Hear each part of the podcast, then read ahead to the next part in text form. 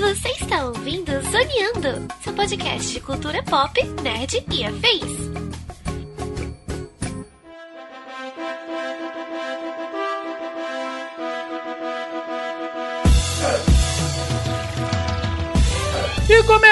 Mais um Zoneando Podcast, o seu podcast sobre cultura pop nerd e afins, meus amigos. E aqui, hosteando este programa, aquele que depois de mais de 20 anos ainda se emociona com o marmanjo trocando soco no ringue de mentira, estou eu, Thiago Almeida, juntamente comigo ele, que em algum momento eu tenho certeza absoluta que vai estragar a magia do cinema contando pra gente que é impossível alguém se mover depois de acumular tantas lesões, senhor Joaquim Ramos.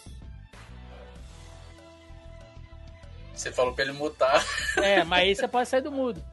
É, eu esqueci. É, olha aí, ó, a pessoa tá destreinada já. Quantos anos sem gravar podcast? Acontece isso. Cara, seis, é, no mínimo uns cinco meses que eu tô. Mas, olha, no final do terceiro filme, depois daquele tanto de porrada na cabeça que ele levou, já era pra estar comendo de babador com, com e, tomando banho de sol em cadeira de roda, mas tudo Lembrei bem. do Rock 5, né, que ele tomou tanto soco que o cérebro dele começou a descolar do crânio, né? É, não, e, e pior que isso é uma lesão super comum em boxeador, chama demência de boxeador, inclusive. Aí, tá vendo? O Joaquim estraga o cinema, cara. É, é muito ruim gravar. E fechando a mesa de hoje, ele que finalmente vai conseguir falar de rock nesse programa, senhor Marcos Lázaro. Já tá permitido falar que o B. Jordan bateu pouco no Jonathan Majors a gente tem que esperar um pouco ainda? O nome disso é justiça social, né?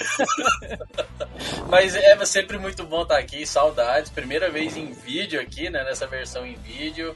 É, saudade de gravar com vocês, falar besteira e tal. Pena que a Mel não tá aí com a gente, mas Pois nós é. três eu tenho certeza que vai render, vai render.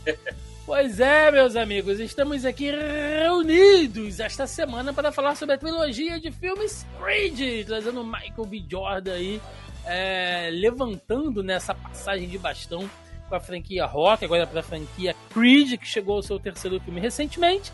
Então chegou a hora de falarmos aí destas obras que ainda conseguem nos emocionar com essa trocação franca de pancadaria. Sobre isso que vamos falar no programa de hoje. Portanto, sem mais delongas e vamos ao cast. Gente, antes de começar, só um pequeno disclaimer aqui, um pequeno aviso rápido, né? É, pra galera que tá acompanhando a gente nesse ano, nós fizemos aqui algumas mudanças, então temos a nossa versão do podcast pelo nosso canal do YouTube, para quem quiser acompanhar em vídeo, vai lá no nosso canal, no Zona E do YouTube, que você consegue acompanhar o podcast semanalmente na sua versão em vídeo, vendo as nossas caretas aqui, né, as nossas Bela, Belas. belas, eu diria. Eu belas diria expressões. É, tá aí o Marcos Lázaro fazendo cosplay de Wagner Moura, né, com esse bigode aí.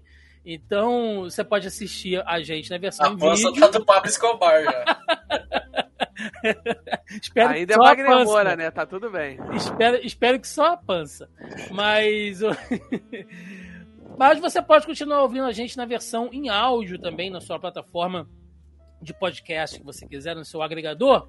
Principalmente para a galera que escuta no Spotify, a gente tem uma novidade. É, após muito tempo, é, tem uma galera que já percebeu que a gente tinha dois feeds no Spotify, né? Isso era devido a uma falha lá na transmissão do feed do site para o Spotify, enfim, né?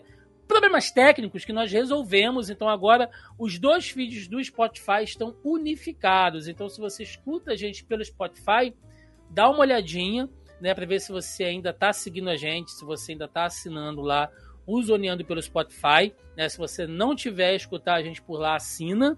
E avalia a gente também com as estrelinhas lá, porque sempre perde alguma métrica, né? Sempre perde alguma coisa, então é importante.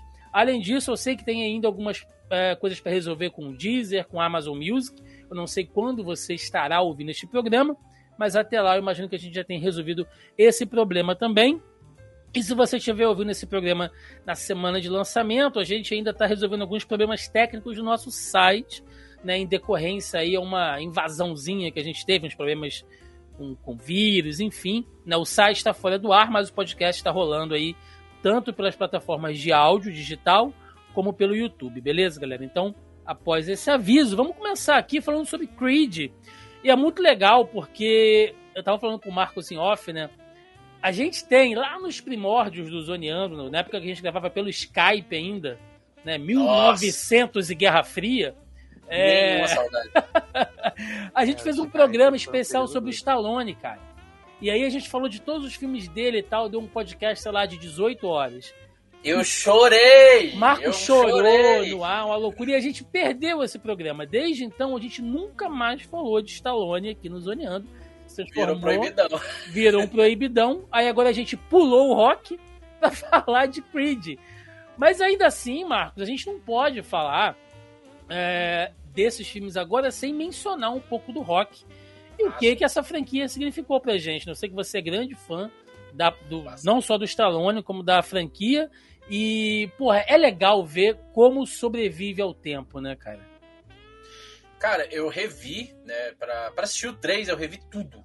Tudo. Peguei um fim de semana e tirei pra viver rock. É que, cara, é incrível como envelhece bem. Assim, claro, tem os filmes que são ruins que continuam ruins do mesmo jeito. Então envelheceu igual. É, são franquia, é uma franquia temporal. Franquias, né? São duas distintas agora. E Rock faz parte, né, cara? A gente cresceu assistindo na TV, vendo esse personagem icônico se misturando um pouco na nossa cabeça ali, Rock Rambo, né? O Stallone fazendo todos aqueles personagens tão caricatos que parecia Sessão da Tarde, Cinema em Casa.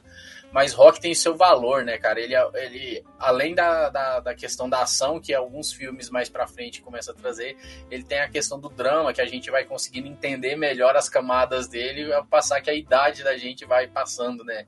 À medida que a gente vai envelhecendo, a gente vai entendendo melhor o filme e o que o Stallone quis dizer com eles. Até os filmes ruins, que a gente antes criticava, ah, é um monte de clipe juntou e fez um filme.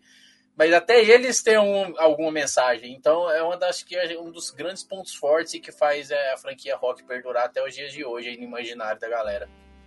Exatamente. Stallone, que inclusive é, tinha a promessa de ser um, um um dos grandes atores da, da indústria no Rock 1, né, Joca?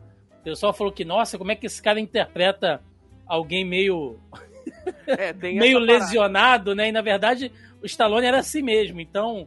É... Tem, essa, tem essa história, né? Que o. Que, o, que na época o Stallone e tal, ele, ele era um ator super desconhecido, ele tinha feito pontos, filme C e tal. E nada, e tipo, ele aparece com esse projeto, aí, tipo, se eu não me engano, o roteiro é dele. O roteiro, é, não, o roteiro é. É, ele queria, tipo. Ele tinha feito um, ele... um soft pornozinho, né? É, um negócio assim. Aí. É porque agora eu, eu, acho que é. O Garanhão Italiano. Garanhão Italiano, sim. Era, é, que eu tava misturando com o Hércules em Nova York do, do Schwarzenegger. Mas, enfim. E aí, quando ele, ele, ele aparece, desponta, e a galera descobre ele nesse filme.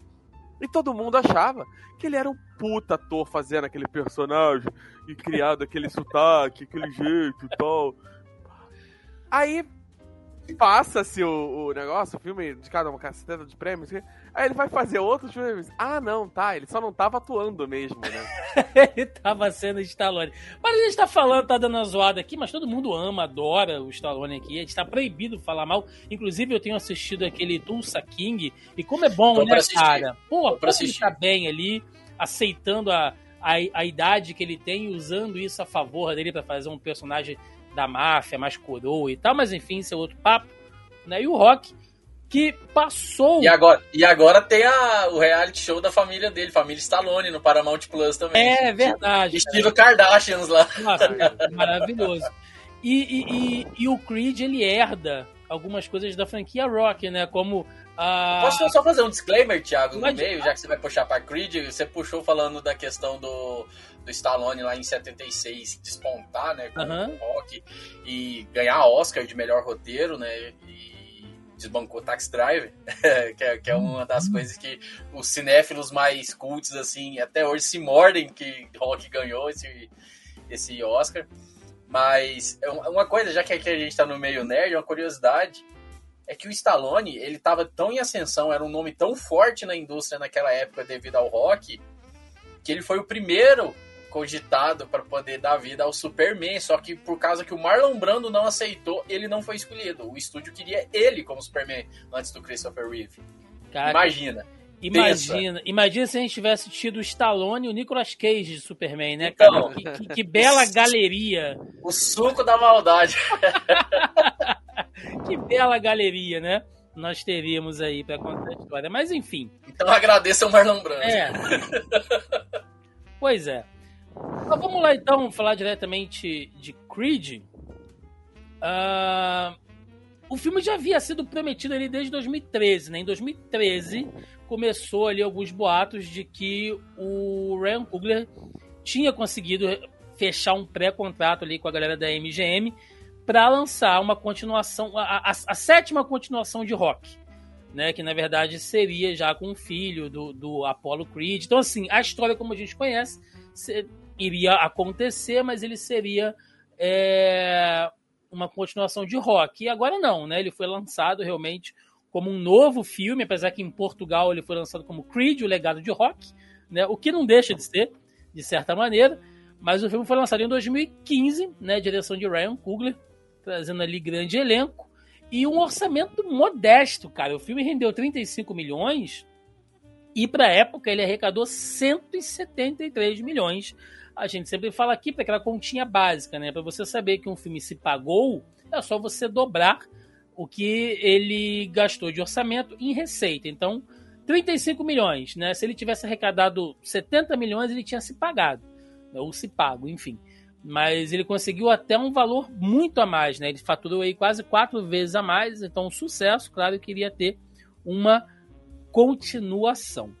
Tem um detalhe aí também, né? Que o, o próprio Schwarzenegger, o próprio Stall- Stallone, ele foi bastante entusiasta, né, do Creed, inclusive do Creed não ser um rock set, né? Porque tem um detalhe, porque apesar dele ter roteirista, não sei o que, estrela, etc., os direitos de rock não pertencem a ele, pertencem ao estúdio. Sim. Foi um acordo, foi um contrato feito, tipo, quando ele era, mais uma vez, o ator do Garanhão Italiano, um- uma porna chanchada, é, um filme, um filme soft porn ali C, Uhum. D até. Então, assim, ele não tinha direito nenhum. E aí ele fez tubos de dinheiro pro estúdio, e assim, por mais que tenha projetado ele, ele não ganha dinheiro, ele não ganha renda com os filmes, né, que continuam rendendo até hoje. Então a ideia do Creed ser um novo, uma nova IP, né, um novo logo, uma nova marca, também é que já seria uma marca dele. O que vai gerar uma bola de neve ter- no segundo problema, né? Porque aí É. bota o Michael B. Jordan na, na- na- tomando é, na mesma posição em que ele se encontrava. Mas aí é um problema deles dois. Sim. E ele foi, mas ele foi até relutante é, em questão de aceitar o projeto. O Ryan Coogler eu já vi entrevista falando que teve que conversar várias e várias vezes com ele, convencer ele a ler o roteiro e depois que ele leu o roteiro ele falou: "Não, vou fazer". então ele precisou ser convencido também, assim, Sim. porque depois que ele tinha feito o Rock Balboa, né, o sexto filme, ele meio que tinha falado: "Pronto, entreguei aqui, o legado tá feito". É porque o sexto rock, que se chama só rock, né? Rock É, Balboa. que chama rock, é isso, se chama rock balboa, ele, ele fecha. Porque, vamos lá, nós temos o Rock 4, né? Que é a luta dele lá com o Drago, enfim. E aí tem o Rock 5, que é horrendo, né? Ah, Precisa mesmo citar Rock 5? é, então, ele é um filme que, assim, na, no, no canon, ele é não oficialmente ignorado. não, não existe, assim, uma, uma lei de rock que ignore o quinto filme. Mas a gente percebe que ele é sumariamente ignorado quando a gente vê o Rock 6 e a franquia Creed. É como se do quarto filme a gente tivesse tido o sexto filme, né? Que algumas relações ali do Rock com o filho dele e tal, que a gente entende por que que eles brigam, enfim. Mas o quinto filme não se aproveita nada pro canon da história. Então, Sim. Principalmente pelo fato de que no quarto ele tenha um pouco de, de, de distância do filho. No quinto ele meio que faz as pazes com o filho. E no sexto ele tá de novo distante do filho. Pois é, então, nem é, isso pô, aproveita. tá o Rock brigando na rua, jogando latão de lixo, cara. Parece um live action de Final Fight, aquilo ali. De... Porra, é horroroso. Não, horroroso. O Rock 5 é horroroso. Então, a gente parte direto pro Rock 6, que foi a despedida dele. E o Rock, o Rock 1 e o Creed 1 começa, né, já entrando diretamente agora no, no roteiro, focando muito ali no relacionamento da Mary Ann, né, que uh, é outra atriz, a atriz que fez a Mary Ann original, ela faleceu em 2011, se eu não estou enganado, né, então aqui é uma nova atriz, que inclusive é bem semelhante, né, elas, se, elas se parecem muito a Felícia Rachad, né, que trabalha muito bem, ela faz os, os três filmes com ela, e o relacionamento dela com o Creed, porque ela é a ex-mulher do Apollo Creed, né, do campeão que morreu lá em Rock 4, né, morreu nas mãos do Drago, né, foi espancado pelo, pelo Drago ali e faleceu. É... E ela adota o Adonis, né, até então Adonis Johnson, porque ele não tinha o sobrenome de Creed ainda, sabendo que ele é um filho do Apolo, que foi abandonado, enfim e tal, e ela resgata esse menino que não é filho dela, né? Porque ela não é a mãe dele, né? Ela adota ele depois de ele ter sido abandonado lá pelo, pelo Apolo, enfim. É... Cara, a Marianne ela é uma personagem interessante, né? Ela vai ser trabalhada melhor, desenvolvida, o relacionamento dos dois, inclusive, é cheio de altos e baixos, assim, mas se a gente pensar. Uh quantas mulheres fariam o que ela fez, né? E a gente só vai entender o quanto aquela atitude realmente importou para ela no final do terceiro filme. Spoiler. Ah, gente, cheio de spoiler aqui, né? Então, se você não assistiu nenhum dos três filmes, já tá avisado. Cara, mas no, mas no final do terceiro filme, quando ela morre, eu já tô indo lá no terceiro filme, a gente entende que, na verdade, o Adonis ajuda ela, Joca. Porque a mulher vivia numa depressão fodida ainda, sozinha a mulher sozinha. Ela não tem. Ela mora numa mansão, ela é um Batman. Só que sem o Alfred.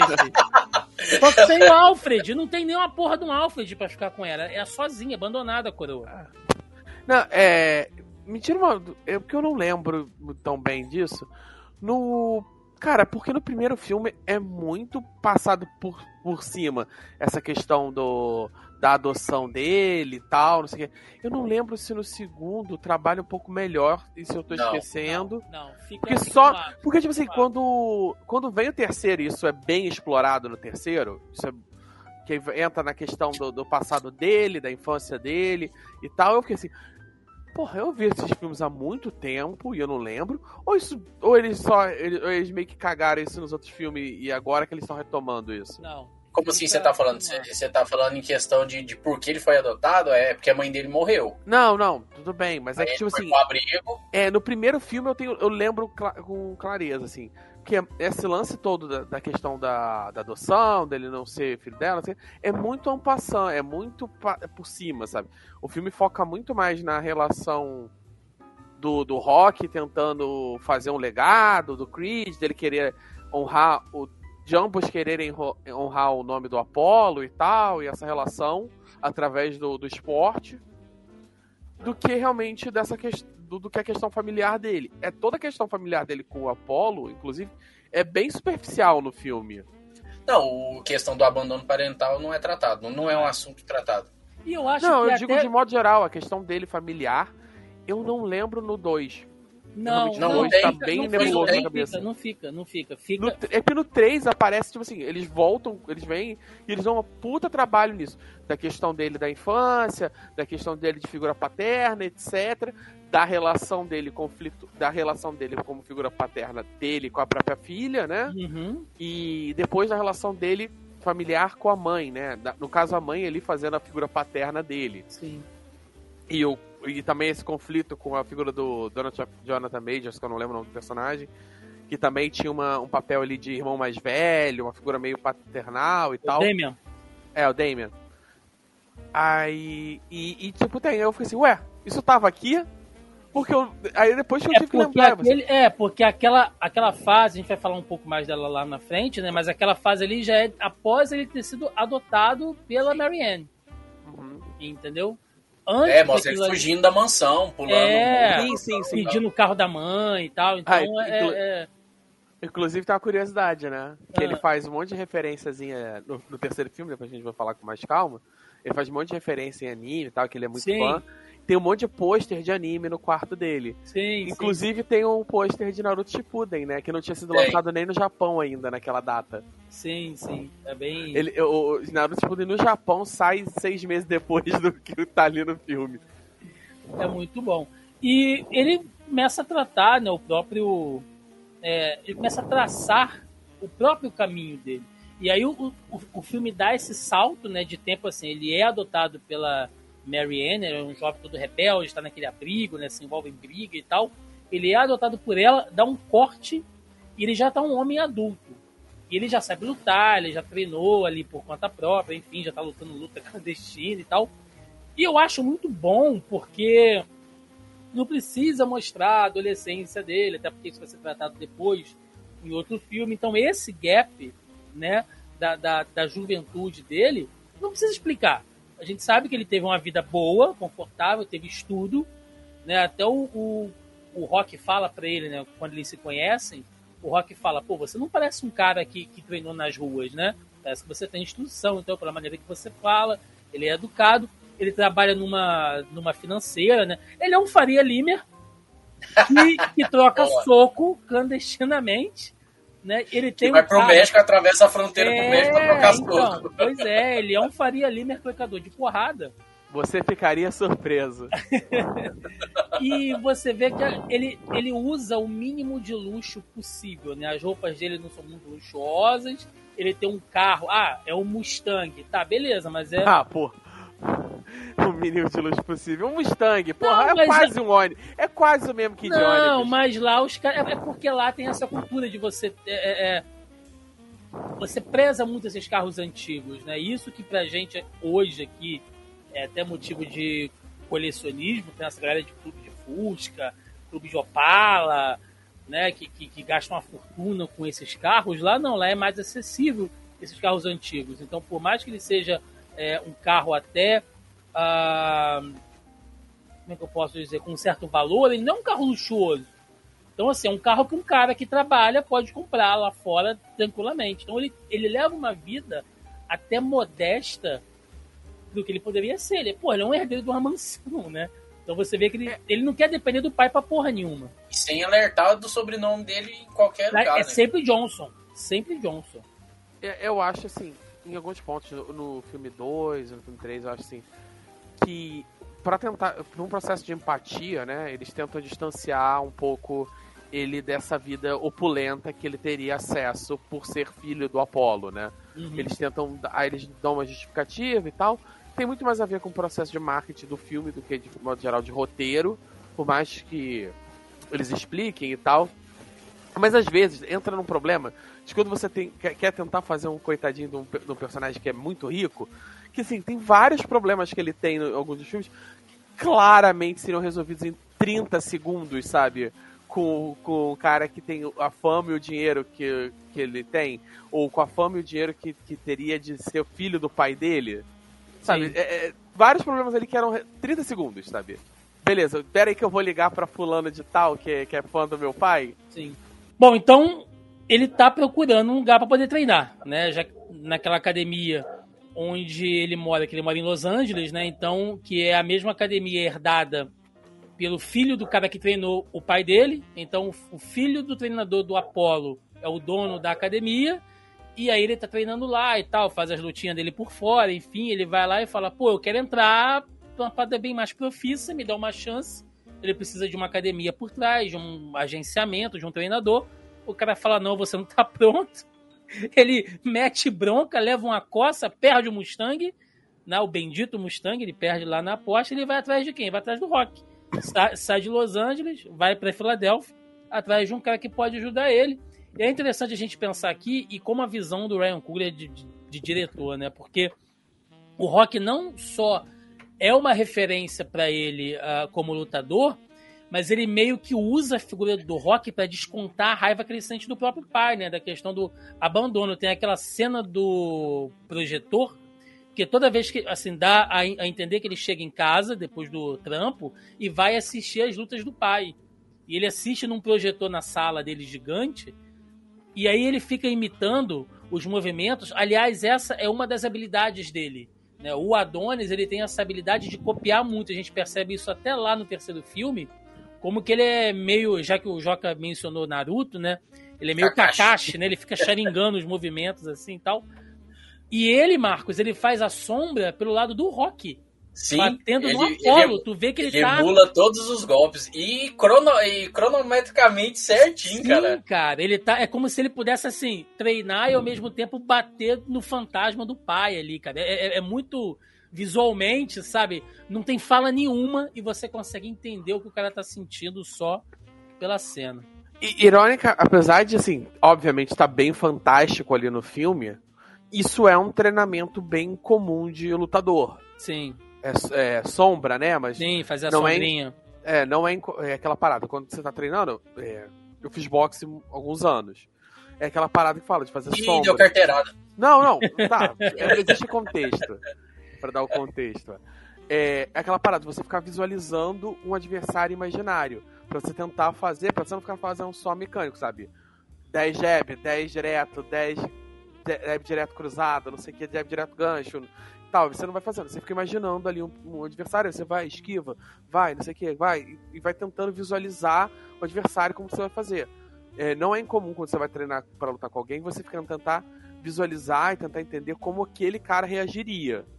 E aí é, é bem comum que, tipo assim, lutadores, por exemplo, na época do Mike Tyson, por exemplo, foi, foi lutar com ele, ele fez isso. Tipo assim, ele passou anos, assim, treinando.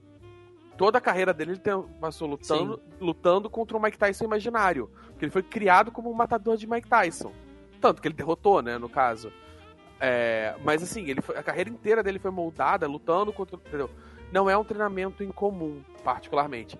E aí ele, é, ele- é interessante que eles usam esse aspecto pra brincar com essa relação dele conflituosa com o pai, né? Que ele não tá treinando emulando o pai, mas ele tá treinando pra derrotar o pai. Isso, Tanto- de certa maneira, sim, né? Derrotar o fantasma do pai do na pai. vida dele. é. E É aí, muito bem foda. ou mal, é- é- isso, isso vai ser um, uma narrativa, né? um- Uma rima narrativa que vai se restabelecendo no, no, no final do. No, no resto do filme, né?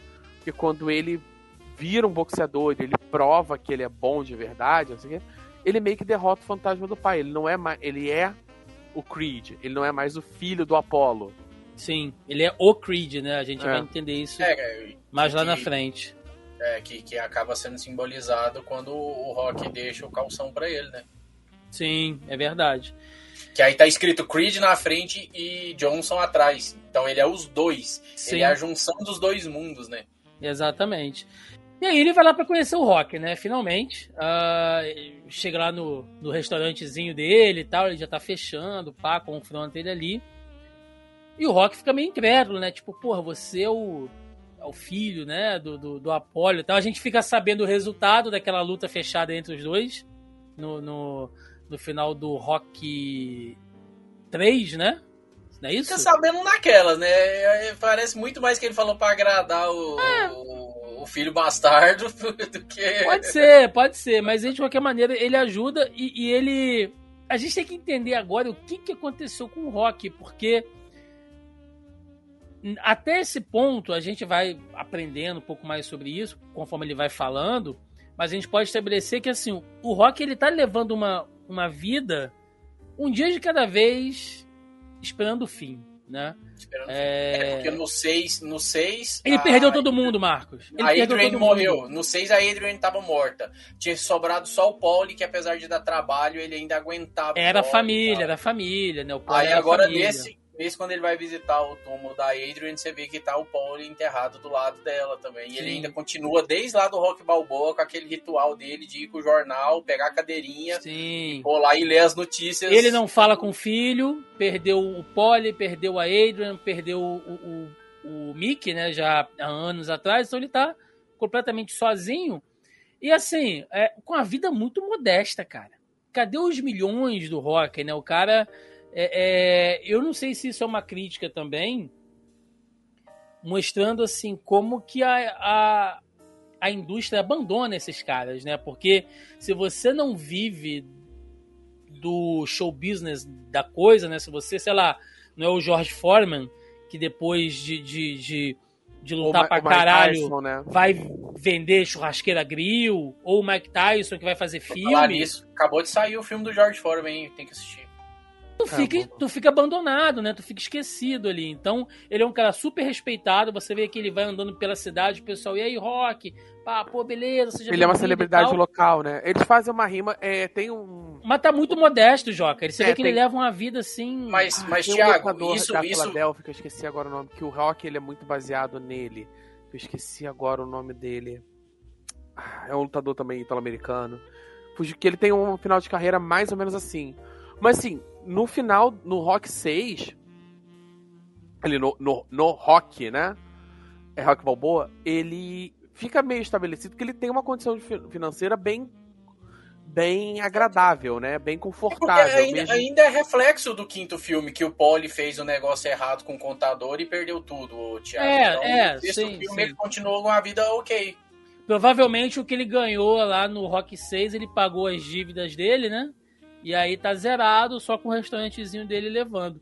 E só pra responder a tua, tua questão, Joca, é o Chuck Wepner. É o Isso. lutador real no qual foi uma das inspirações, né?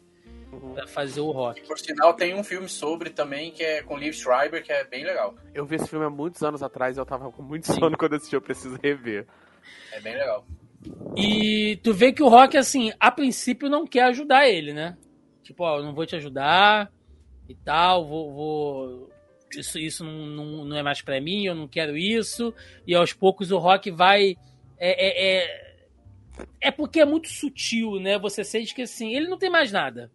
Ele tá vivendo um dia de cada vez. E aí ele acha um garoto com aquele, sabe, com aquele fogo, com aquela chama, aquela coisa, aquela garra. E ele. E, e para ele é muito emotivo, porque tem a coisa da visão meio ah, de enxergar naquele menino um grande amigo dele, né? Porque o Apollo substituiu o Mickey na vida do Rock depois de um tempo, né? Sim. Passou a ser um tutor e tal. E uma coisa meio assim, não vou dizer de pai para filho, né? Mas uma coisa assim, quase que apadrinhando. Porque provavelmente o Rock seria padrinho do Adonis se o Adonis tivesse realmente sido um filho reconhecido pelo Apolo, digamos assim, né? Então tem essa coisa meio de querer cuidar e tal. Então ele, a princípio, ele não quer ajudar, depois ele, não, vou passar pra você um- uma, uma série aqui no caderninho, eu acho maravilhoso essa cena do Mas, caderninho. mas muito, do muito disso dele não querer ajudar, muito dele não querer ajudar é o trauma de não ter jogado a toalha no quarto filme. Sim, porque ele se culpa, né? Tipo, será que eu vou condenar esse menino a mesma coisa Tanto que ele cortou dele? contato com a Marianne. Que é o próprio Adonis fala, tem muito tempo que você não fala É, o telefone é o mesmo, né? Você pode ligar e tal. E aí eu gosto como que, assim, a- é aquela coisa de que é, a pessoa não vai te ajudar, mas tá te ajudando, né? É tipo quando você faz uma merda em casa e aí, sei lá, tua mãe tá puta contigo, mas tá te fazendo as coisas pra você. E o Rock é meio assim, ele tá lá no caderninho passando uma série, né? Porque ninguém quer treinar ele ali direito e tal. Apesar dele ir pra outra academia, né? Ele não consegue ninguém pra treinar ele ali. E o Rock tá passando as coisas pra ele, ele vai tirar uma foto do caderninho. Ô, Rock, você não vai levar isso? Ele, não, não, não, já tá aqui no celular, já tá na nuvem. Ô, Rock, que nuvem? Ele olha pra cima, cara. Ele olha Mas- pra cima. Mas eu acho isso uma. Uma. Ah, só verificando se eu tava mutado, né? Velhos hábitos morrem difíceis.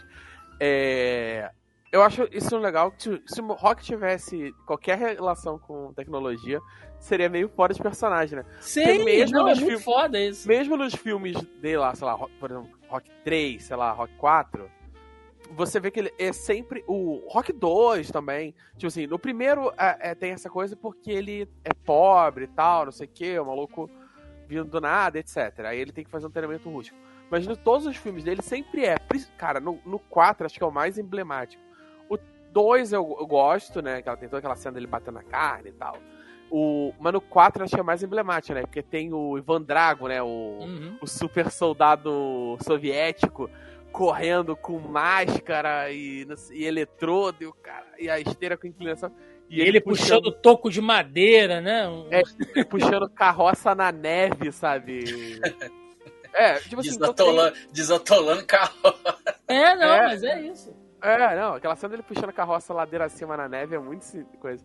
com aquela Uma- barbinha mais É. esquisita, aquela barbinha dele. É, aí tem. Pô, né? Porque ele ficou seis anos treinando lá, né? Mas, enfim, o. Mas aí tem essa situação. Então, é um, também uma refer... é uma, um comeback, né? Uma re- referência do fato dele ter essa coisa de treinamento mais rústico e tal. Mas é, muito do fundamento, né? Ele, é, tipo assim, nos filmes eles falam muito dele focar nos fundamentos, etc. O Kubrick É, falava tem, pra a, ele. tem a- tem a cena que ele vai colocar o Adonis pra poder pegar a galinha. O Adonis pega fácil, ele fala: as galinhas de hoje estão preguiçosas.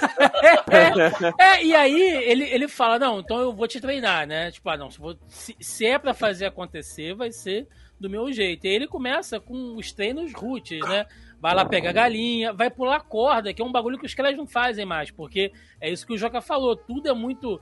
O cara prefere ficar numa esteira cheia de eletrodo do que pular corda, cara, que é o bagulho mais básico do boxe, assim, todo mundo faz Assim, boxe, é, porque corda. ele é. É porque ele é. é porque, tipo, ele vai pra academia de, de lutador, não sei o É. que, bababá. E aí ele é volta autodidata, Joca, a gente não pode É. esquecer isso também.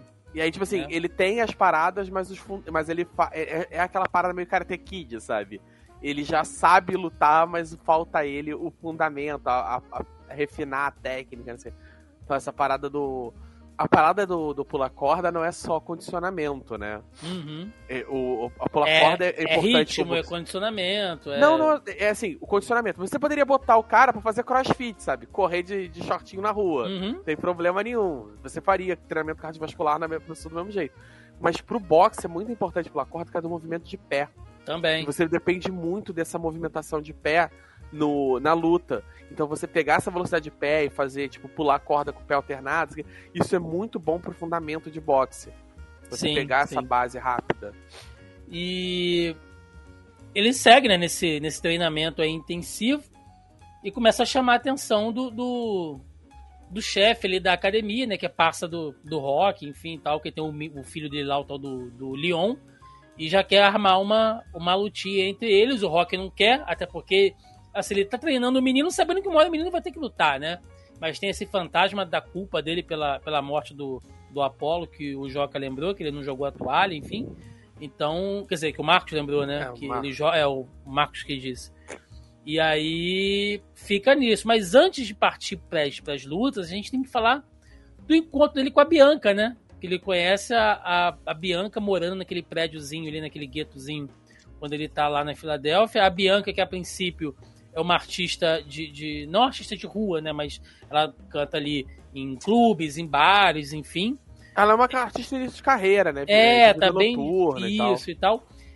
E o filme inteiro, seja o relacionamento dele com a mãe, com os treinadores, com os adversários, com o próprio Rock, o Adonis é sempre agressivo, né? Ele tem sempre essa coisa, essa raiva dentro dele. Ele não consegue conversar assim cinco minutos contigo sem te dar uma patada, sabe? Sem ser grosseiro de alguma maneira e tal. Mas a Bianca quebra ele todas as vezes. E ele tá sempre sem jeito com ela. Já que estamos nas, nas, na- na- nas analogias de anime, como um bom fã de Dragon Ball que ele já assumiu que é, igual o Vegeta, com a Buma. Exatamente. Ótima analogia. Ótima analogia. É, ele, ele fala isso, né, também, tipo, em entrevista já. Tipo assim, dele ter pego um pouco dessa coisa de referência de anime pro Adonis, sabe? É, no filme que ele, no 3, quando ele dirige, você é, é- é muito mais agress... é, é quase grosseiro as referências, Uhum. assim. Pra quem conhece, você vê é escancarado. Graficamente na cara. né? É, não, assim, tipo, tem umas que, nossa, mas enfim, a gente vai chegar lá. Mas é, na concepção do personagem, ele tem essa coisa também do, do cara do anime de esporte, sabe? Do Slandunk, do Hajime no Ippo, né? Que ele já falou que, foi, que foram referências que ele usou Uhum. pra construir o personagem do Adonis.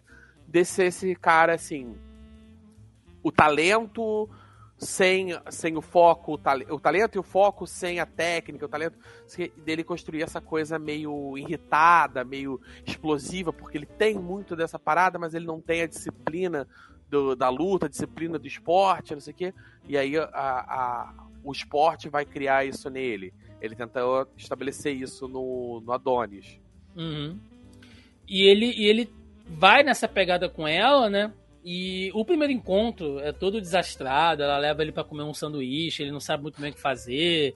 né? Ele fica trocando ideia com ela, a gente percebe que ela começa a falar de que ela tem, tá fazendo alguns exames, que ela não sabe se a audição dela vai estar tá bacana e tal. Então começa ali um pequeno drama entre eles, mas eu gosto muito dessa pegada Bela e a Fera, né? Que ela é a única e, e bate de frente mesmo com ele, né? Tipo, ele, não, porque você tem que abaixar o som. Ela, não, tá bom, eu vou abaixar o som. Aí fecha a porta na cara dele e mete o som no talo, né? É. O cara como? Querendo treinar pra acordar cedo e a mulher tá lá. Tubarão, te amo. Mete bala, né? O cara, o som na altura, velho. No Caraca, talo, ainda assim. bem que agora é em vídeo, viu? Esse podcast. É, Tem registrado o Thiago fazendo isso. Aí, ó, o financiamento, o, o Patreon do, do Zoneando, o Thiago fazendo dança de TikTok. É, assim, mas também tem um tem uma construção de personagem ali, né? Tem. tem. Você, é, você inicialmente acha que ela tá botando som alto só pra irritar, ou só porque ela é. Ou só porque ela não se importa, não sei o que, que ela é uma vizinha complicada, ou ela é uma pessoa complicada, né? Assim como a Adonis é uma pessoa difícil de lidar. E você depois vai descobrir, né? O porquê que o Adonis é tão reativo. Uhum. E também você entende por que, que ela tá com som tão alto. É, porque ela sim. tá ficando com problema de audição. Então, Exatamente. assim, tem. é, apesar da casca grossa dos dois e tal, e deles terem essa. essa num primeiro momento, você achar que eles são só pessoas intratáveis ou difíceis de lidar, todos eles têm um- os motivos deles Tem, pra serem desse tem. jeito. Todo mundo tem a sua merda pra, pra ter que lidar na, na vida, né, cara? Isso é muito humano, assim. Acho que isso humaniza muito os personagens.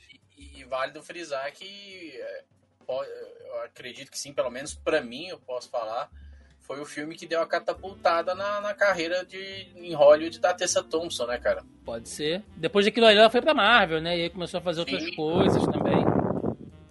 Né? Então é. Ela já tinha carreira como cantora, já tinha feito outras coisas e tal, mas sempre papéis menores, nada que desse uma visibilidade que Creed acabou trazendo pra ela, né? Sim, sim. É, e aí vamos pra primeira luta dele, né? Lá com o Leon. E aí é engraçado porque quando ele finalmente consegue o que ele quer, ele começa a sentir o peso da responsa, né, pai? Ele, tá, tá- ele vai lutar agora profissionalmente com um cara que tá em destaque e os holofotes estão indo em cima dele e tal. Ele que sempre lutou eh, dentro de barracão no, no México, né? Do lado de, de, de biqueira de boca de fumo. Agora ele tá lutando num estágio, um, né? Num negócio bacana, encorpado e tal. E vai Em Las, começar a em luta. Las Vegas, irmão. Las cara, Vegas. O cara sai do cenário do Balada do Pistoleiro e vai pra Las É, Vegas. pois é. Não, e, tem uma outra situação, né?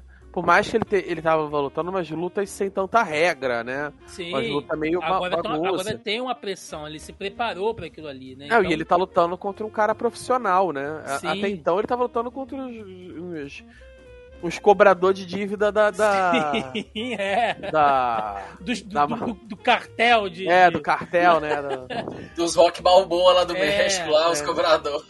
é, os E tubarão do cartel. brother, quando você vê a jiboia de frente, tu sente trancar, né? No caso dele, sente liberar, que dá-lhe uma dor de barriga nele, o cara com a luva na mão, ele vira pro Rock e fala assim, eu tenho que cagar.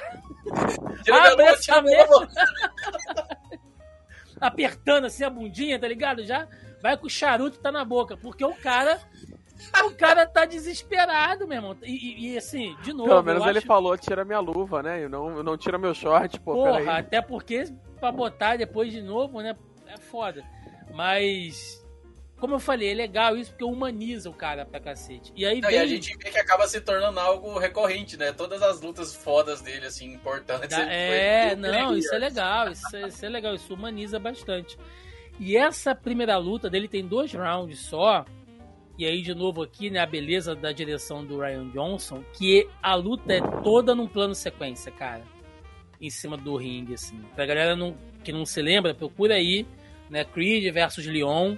Vocês vão ver que a luta é toda num plano sequência e, e não é uma coisa fácil de se fazer, né? Porque os caras estão se luta, movimentando muito, eles estão se movimentando muito, então, hora a câmera tá pegando os dois em foco, hora tá na perspectiva dele, como se fosse um, um FPS, assim, hora tá na perspectiva do cara, hora ela tá over shoulder, né? Que é aquela câmera que fica com a visão por cima do ombro, hora ela faz uma rotação que vai no rock, volta no, no Creed, vai no rock de novo, vai no Leon.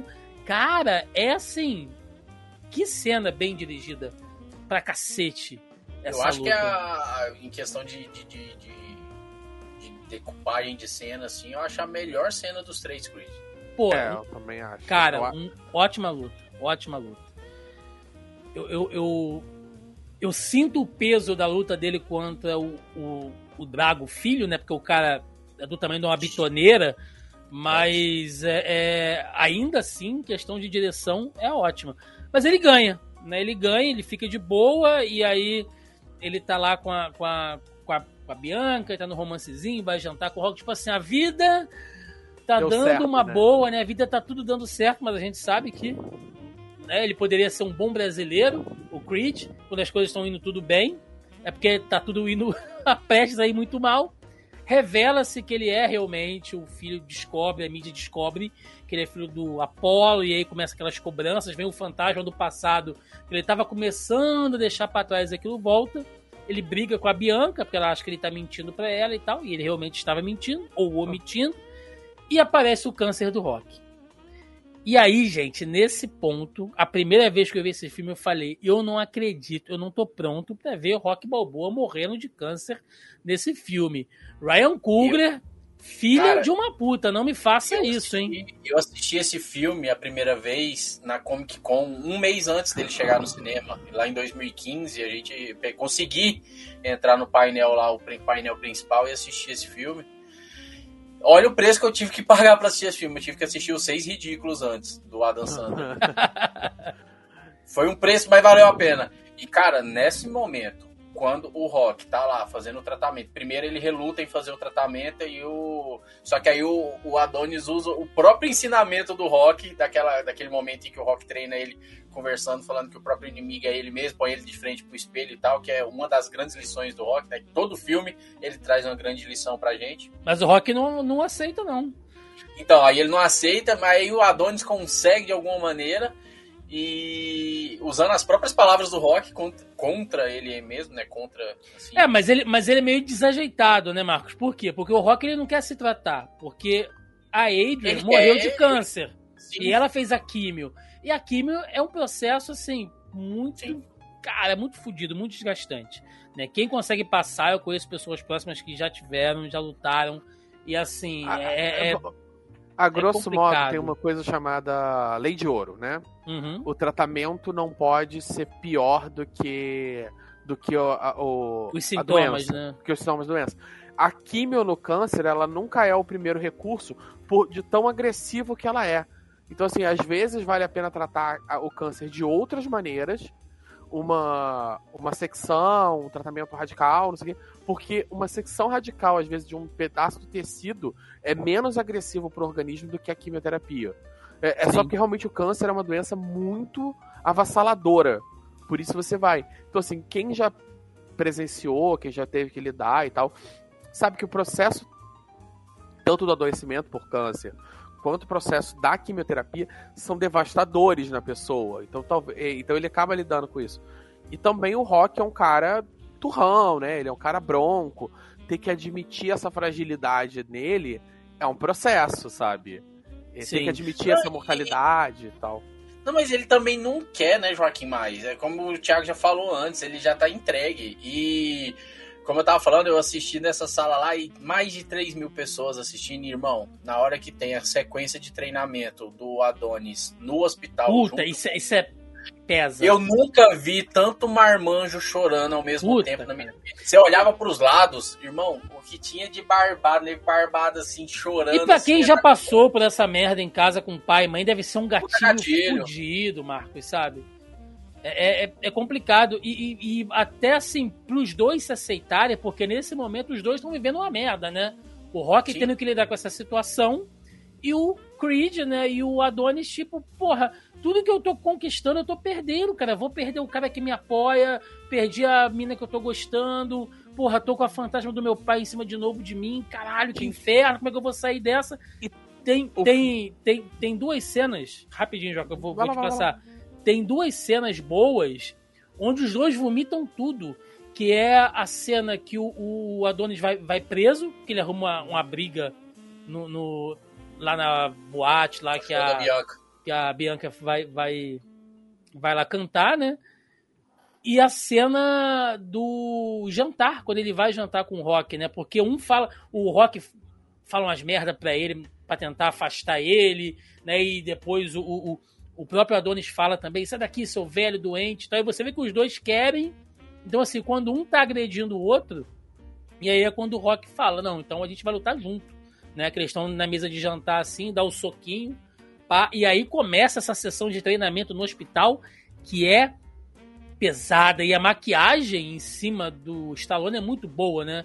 Eles vão uhum. tirando a sobrancelha dele para ficar aquela aparência sem sobrancelha, ele tá sempre de touca, só com um estufinho de cabelo assim, então você imagina que ele tá careca, né? Muito pálido, as rugas estão bem mais aparecendo, sempre meio, sabe, com aquelas roupas largas para dar a impressão que ele tá muito magro. Pô, é, é, é pesado, cara. E, é, e aí, vamos. É vamos eu, eu comecei batendo, né? Agora vamos dar as palmas o Stallone consegue construir um personagem muito bom ali, muito, né? Muito. Ele, ele consegue fazer a dualidade da coisa de tanto do. Seria o caminho mais fácil seria ele realmente ir full, sabe? Até um overacting e tal. Realmente fazer uma coisa cadavérica, um cara que mal consegue se ficar de pé. Mas não faria sentido. Ou ele não conseguir passar essa doença do, do Rock, sabe? Parecia só que o Rock tá, sei lá, resfriado. Né? Seriam os caminhos, né? É, só que ele consegue fazer uma parada que, assim, é o cara que tá doente, muito fragilizado, mas faz questão de não deixar ninguém ver, de não deixar permitir. Então ele tá sempre ali, não consegue ficar de pé, mas faz questão de ficar de pé e tal. E ele vai ficando mais curvado, mas ele tá tentando sempre, sabe, parecer ainda. E ele consegue fazer isso muito bem. E faz tão bem que depois do primeiro rock ele é lembrado novamente pela academia, ganhando indicação, né? E foi um grande pecado. A galera foi a loucura na internet, porque ele ganhou todas as premiações praticamente tudo ele saiu limpando. Inclusive o discurso dele, quando ele ganhou o Globo de Ouro, é, me fez chorar também, o discurso dele. Que ele agradece o rock, como ele fala que o rock é o melhor amigo dele. E ele, ele faz o discurso todo pro rock, como se o rock fosse uma. É, é como se fosse, não é uma personificação, né? É, e ele faz o discurso todo pro Rock e no final ele fala que é obrigado, meu melhor amigo e tal. E aí no Oscar ganha o Mark Rylance lá por A Ponte dos Espiões e a galera ficou full pistola por causa disso, sabe? Acontece, né? Todo ano é, tem um desses. Sempre tem, mas. É, é, o processo de votação do Oscar é um caos, mas é. isso é que teria que estar aqui para explicar, porque eu não consigo fazer essa matemática, não. Não, não, não, não, não. Aí, enfim, aí eu queria falar que você falou também dessa cena, né? Que eles vomitam tudo um pro outro que eu acho que é um processo legal, né? Que constrói, assim, eu acho um pouco até explanatório, na real, comparado ao resto do filme, mas ele constrói essa parada do do Adonis, que é assim, quando ele não tinha nada, né? Nada, né? Puta emprego, carro, mansão e tudo mais, mas é quando ele não tinha nada do que ele queria, ele não tinha o mentor, ele não tinha a namorada, ele não tinha carreira, ele não tinha o sonho. Era mais fácil se conformar. Agora ele provou tudo o que ele queria, ele, ele encontra um mentor, ele encontra o amor, ele encontra a carreira, ele está apaixonado tanto pela mulher quanto pelo pela própria trajetória, pela parada dele, ele consegue sair da sombra do pai e de repente ele perde tudo uma vez só ele perde o mentor, Exato. Tá, doen vai, tá doente, tá morrendo, ele, a namorada se afasta dele, ele, ele volta pra sombra do pai, ele volta a ser o, o filho do Apolo, a ele mesmo começa a fazer um monte de merda, a carreira dele tá indo, tá escorrendo entre os dedos, ele vai surtando. Mas aí, Joca, ele faz uma coisa que sempre muda o jogo na franquia Rock, que é o quê? O treinamento musical que é a sequência de treinamento com a musiquinha de fundo e tal. Então começa a misturar o tema do rock com o rap, né? E ele treinando, então você vê que assim é a mescla dos dois, ao mesmo tempo que ele é o Creed, ele tem a identidade dele, tem o legado do rock por trás e tal. Então faz uma mixagem ali até chegar na cena da, da rua. Ele tá fazendo uma corridinha e aí todo mundo acha que ele vai correr, subir a escada, né? Fazer igual o rock, não, cara. Ele tá trilhando o caminho dele. E aqui eu achei que o Ryan Coogler foi muito inteligente. De fazer, assim, aquele lance com as motos, né? Dos caras passando ali. Tipo, ele é um cara da rua ali. Ele não, não, Ele veio das ruas, de certa maneira, né? Porque a origem dele é essa. Ele não teve uma origem nobre. E e, e o que ele precisou, ele teve que conquistar, teve que correr atrás. Então ele tá correndo, a música tá subindo. Pô, É bonito agora, pra caramba. Agora diz aí, depois de tantos anos, a hora que começa a batidinha. Tan, tan, tan, tan, Pô, é. Ah, arrepia, é arrepia a churreia, meu amigo, até assim. Tu fica completamente louco. E aí a gente vai pra luta, né? Pra luta final, onde ele recebe os calções e ele se torna o Creed. Né? Não mais o, o, o Johnson, não mais o Adonis, não mais o filho do Apollo, mas o Creed. Né? E vai pra luta final. A mãe tá acompanhando de casa, né? Porque ele tá meio de relações cortadas com a mãe. Mas a mãe tá acompanhando de casa. E é legal que durante a luta ela fica o tempo inteiro. Ai, meu Deus! Ai! Bate nele! Dá um soco nele! Então ela tá ali naquele misto, né? De que tá torcendo, Sendo tá, so- é, sendo mãe ali. Incrível. E é uma luta difícil, né? Contra o tal do Colan. Ah, porque o cara também é bom, o cara tava preso, né? Aliás, é, o Creed adora bater em ex-presidiário, né? Mas tudo bem. O cara tava preso e tal, Mas Ih, é um- antifascista. mas é um cara maior, né? Mais forte, profissional. E ele tá dando tudo de si. Você vê que o tempo inteiro é o Rock falando com ele pra ele controlar a raiva, cara. Porque tudo, a gente sente que naquele momento ele tá descarregando tudo. E o emocional dele tá fudido, né? E diferente do Rock, porque qual é a estratégia do Rock? E aí a gente entende que os dois têm estilos diferentes. É levantar, sempre, sempre, sempre. O Rock apanha, apanha, apanha, apanha, mas sempre consegue se levantar e ganha os caras no cansaço. O Adonis não, ele tem que ganhar os caras na, na resistência, mas na observação, que é o forte dele, né? Ver o ponto fraco, ouvir o que o Rock tá falando, ele, ele trabalha muito mais a questão técnica. Né? E eu acho que isso essa luta final mostra bastante disso, apesar dele perder. E é aí que esse filme se conecta com o Rock 1, porque diferente do que a dublagem brasileira fez na época, Que de deu dizer que, que deu empate, isso nunca aconteceu. Se você viu o Rock no, no, no, no, no Super Cine, na tela quente, ali nos anos 80, nos 90. Te enganaram. Te enganaram. Não faz sentido uma luta de boxe empatar, gente. O, o, o, o Apollo ganhou aquela luta, se você ouve no áudio original, mas a dublagem, porque afinal de contas você não vai botar o mocinho perdendo, né? Naquela época você não tinha isso. Então, ah, empatou, vai, café com leite. Mas não, ele perde, mas ele perde, mas ele ganha, né? Porque ele é reconhecido, ele tem uma carreira agora, ele se livra ali da sombra do pai. Eu acho que o filme fecha muito bem. Até porque a ideia do, do Stallone de escrever o roteiro de rock veio do, do cara desconhecido lutar contra o Mohamed Ali e aguentar toda a luta. E mesmo que ele perdeu, o cara aguentou toda a luta. Então daí que veio a, a ideia do filme, né? Então colocar o empate acaba por terra toda a motivação do cara de escrever o roteiro do filme. Sim, sim, sim, sim. Ah, e o é- valor da situação, né? O valor de, mesmo ali naquela derrota, é, o, o que ele tava lutando era muito maior do que só o, o combate, né? Do que só aquela. a- do que só a partida, né? Então é isso, gente. Fechamos aqui Creed 1, né? Demorou um pouquinho mais, porque a gente acabou falando de, de- do filme do rock, deu uma contextualizada aqui até no próprio projeto, né? Pra gente entender de onde ele veio, mas foi um sucesso. E aí, em 2018, tivemos o lançamento de Creed 2, sob a direção de Stephen Caple Jr., que pra mim foi uma direção bem mediana, assim, perto do que a gente teve dos outros dois filmes, né? É, é a direção mais simplória entre os três, na minha opinião. É, ele teve um orçamento um pouco maior, né, de 50 milhões, e são filmes de orçamento modestos, né? Se a gente for pensar aí em grandes ah, blockbusters, né? Mas ele te- teve um orçamento de 50 milhões e uma receita, meus amigos, de 214 milhões, ou seja, mais um filme de muito sucesso, né? Trazendo ali todo o grande elenco de volta. Só que esse filme, ele é. A gente pode chamar ele de Rock 4.5, né? O Retorno de Drago.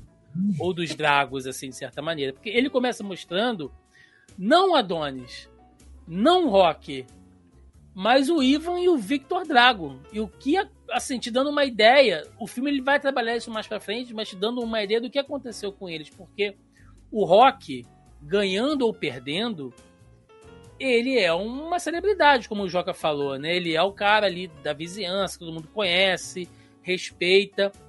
O Drago perdeu tudo, né? Em meio Porque- a uma União Soviética. Porque se a gente lembrar lá do, do, do, do Rock 4, né? O, o Rock Guerra acabou. Fria. O Rock acabou com a Guerra Fria, né? Ele venceu na Rússia e aí todos os russos passaram a gostar do americano e tal. Mas falando sério. O próprio Ivan Drago, né, reconhece ele pra, É. pra televisão mundial. Reconhece ele pra televisão mundial. Sim, E deixando todos os com, comrades é. com, a, com a cara de taxa e não Pois sei o é, pois é. Então ele, ele, ele tá vivendo ali na Ucrânia, né? Morando num- numa favelinha, num barraco e treinando o filho, né? E assim, depositando no filho tudo. É, é, e aí é que tá, né? Que são as duas visões, assim, de que ah, o Rock, ele leva o legado, ele tem as, as dificuldades dele com, com o filho, ele tem as divergências dele do próprio, com o próprio Adonis, que ele adota de certa maneira, mas ele nunca joga as merdas da vida dele em cima. E o Ivan Drago, não. Ele, ele tá o tempo inteiro pressionando o filho, porque assim, eu fui um perdedor, eu, e a minha vida acabou por causa disso, e você que tem que dar conta dessa merda agora. E ele é mais o, o maior motivo da amargura dele é a mulher ter deixado ele, né? E é Sim, e a Bridget Nielsen volta, né? Que é Volta, ex-esposa do. Stallone na vida real. sim, sim, sim. Então é, você vê que ele tá com essa pressão o tempo inteiro, e o filme começa com essa pegada, mostrando ali. E o cara que faz o Victor, ele é um cara gigante. Ele, inclusive, tá em Shang-Chi, né? Ele faz o. o o, o cara das, das lâminas na mão, meu Deus, esqueci agora o nome dele. É Que o era um- Punho era de boxeador. Lâminas. Que é E era um boxeador, ele tinha recém parado de lutar profissionalmente Sim. e tal, e foi fazer o filme. Florian Montanu, alguma coisa assim o nome dele. Sim, É. maluco, maluco É. gigante, gigante ali.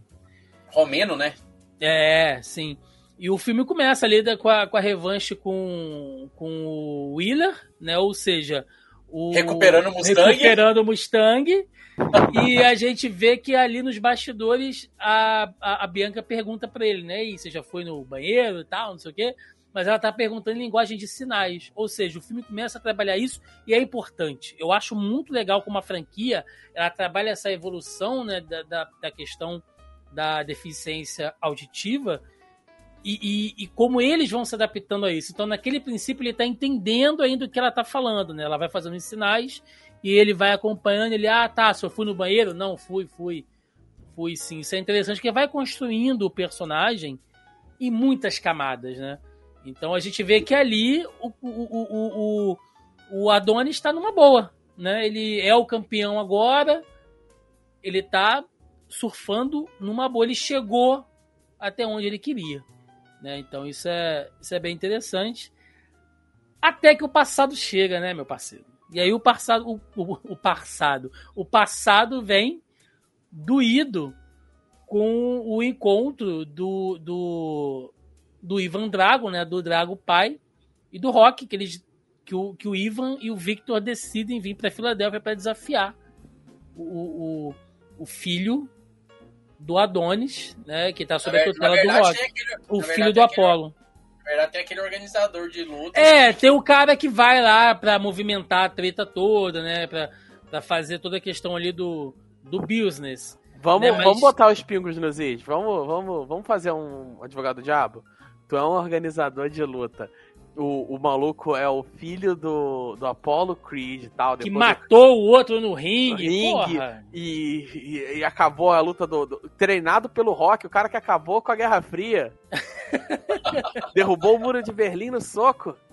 Pô, Aí, quem é pô, que não ia querer promover uma luta dessas, né? Amigo, É- tu vai vou ter que botar essa luta no, no estaleiro, sabe? qual é? Pra poder caber mais gente. Transmitindo um foguete no espaço, irmão. É, porra. Bota, essa- bota essa luta na.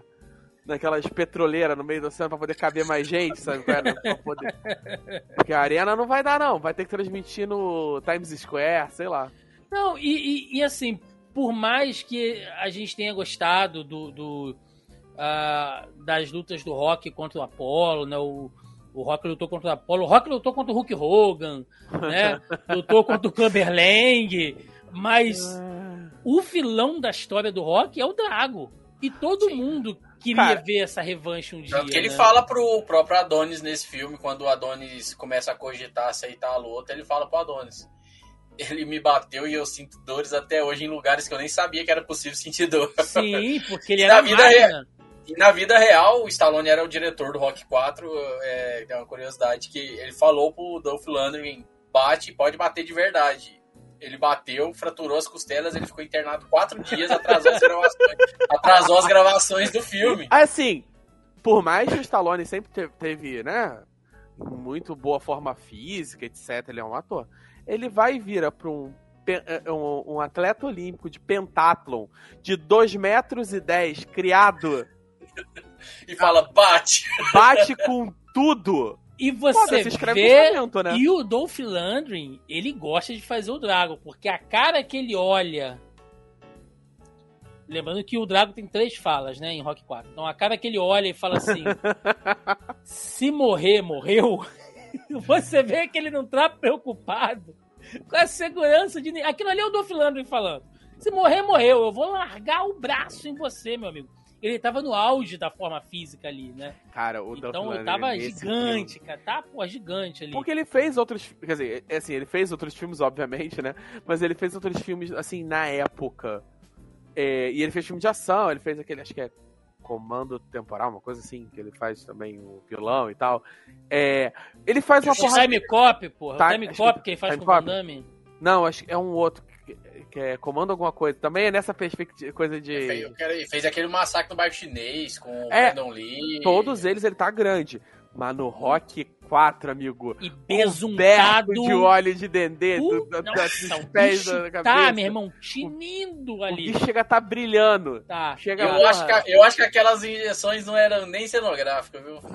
Não. E o, e, o, e, o, e o Stallone é baixo perto dele. Então, de novo, né? A gente tem o cara que faz o Victor, que é um gigante, e o Michael B. Jordan pequeno perto dele também. Então, de É, novo, a gente tem esse paralelo ali. o Stallone ele não é tão alto assim, quer dizer, pelo menos é, pro padrão de um, de um herói de ação, não sei o que, ele não é Sim. tão alto assim.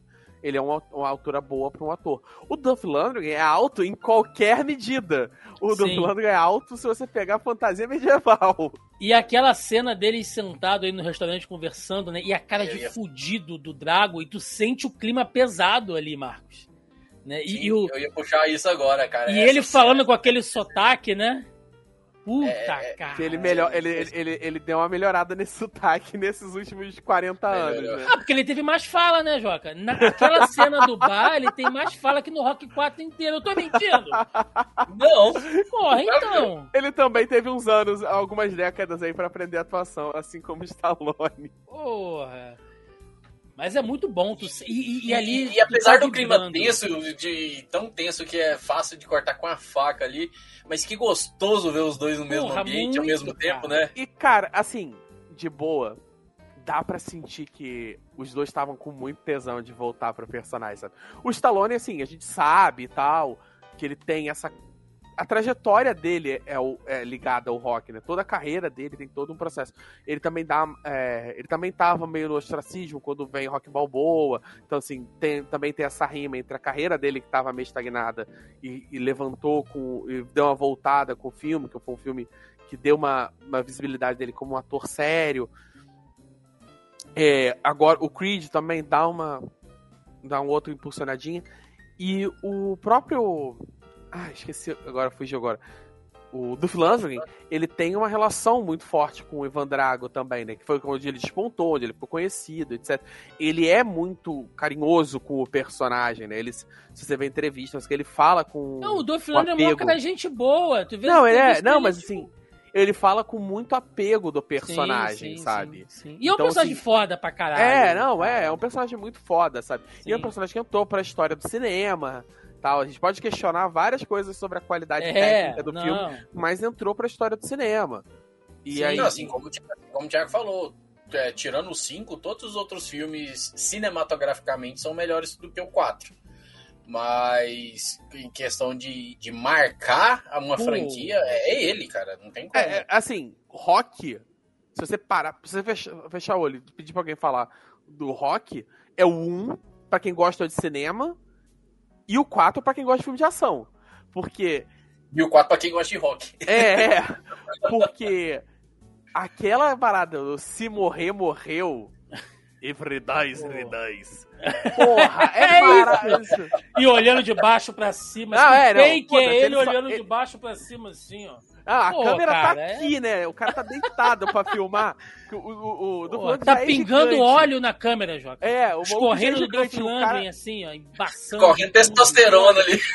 o maluco já é imenso. O câmera deve estar deitado no chão, sabe? Porque ele olha Porra, assim. Porra. sim, sim. É, é, é, é incrível. E aí a gente até esqueceu que o filme é do Creed, né? Mas a gente tem que voltar pra ele agora. Porque aí começa o inferno na vida do cara de novo. Porque são várias pressões. né? Ele quer enfrentar o, o, o, o Victor, né? Porque aí você vê. Antes ele odiava a porra do pai. Queria socar o pai pelo projetor. Agora ele sente. Agora que ele tá começando a- fazer as pazes com o passado dele, ele quer, tipo, ah, vou defender o meu pai e tal, não sei o quê. E o, o Rock fala isso pra ele, a Mary Ann fala isso pra ele. Não, você não tá fazendo isso pro seu pai, você tá fazendo isso por você. Que você tá sendo É ego. provocado ainda, é o seu ego, você quer fazer, você não tá pronto pra isso. O cara vive fazendo isso desde que nasceu, meu irmão. O cara tomava leite dentro de, de, de saco de areia, meu irmão. E você tá entrando no ritmo agora, a sua vida profissional tá começando agora. E né, tá esse- entrando- Esse É, maluco tá agora- socando trator na Ucrânia. Você tá de sacanagem, olha o tamanho desse cara. Ah, ele... Não, e outra. Ah, você entrou num. Agora você fez as pazes com a ideia do teu pai, agora tu entrou numa de vou vingar a morte do meu pai. Esse maluco perdeu. O pai dele perdeu tudo, ele cresceu na num gueto da Ucrânia, odiando o, o rock, odiando o Apollo. Amigo, Se, se alguém tem motivação pra arrancar sua, seu crânio da coluna vertebral, é esse cara. Pois é, e. E digo mais, o Adonis descobre, né, e que, que eles estão arrumando lutas mais fáceis pra ele, assim como o Rock descobre que o Mickey estava fazendo isso também na franquia do Rock. E aí é um dos motivos que impulsiona ele a querer ter esse desafio e provar pra ele mesmo que ele dá conta de um, um grande desafio, né? Porque ele também descobre que o, que o Rock estava selecionando lutadores possíveis dele ganhar. Sim. E, Isso e não esse é- cara Isso é uma prática, é, apesar Sim, da brincadeira, sim. isso é uma prática absolutamente comum na, na, na- Não, sim, sim. Mas ele não sabia, ele não tinha esse conhecimento, né? O Adonis no filme. Então, quando ele descobre, ele, ele se questiona. Então, tem muito disso. O que o Thiago falou do ego é porque ele se questiona também em cima disso. Quando ele descobre é, essas armações, vamos por assim dizer.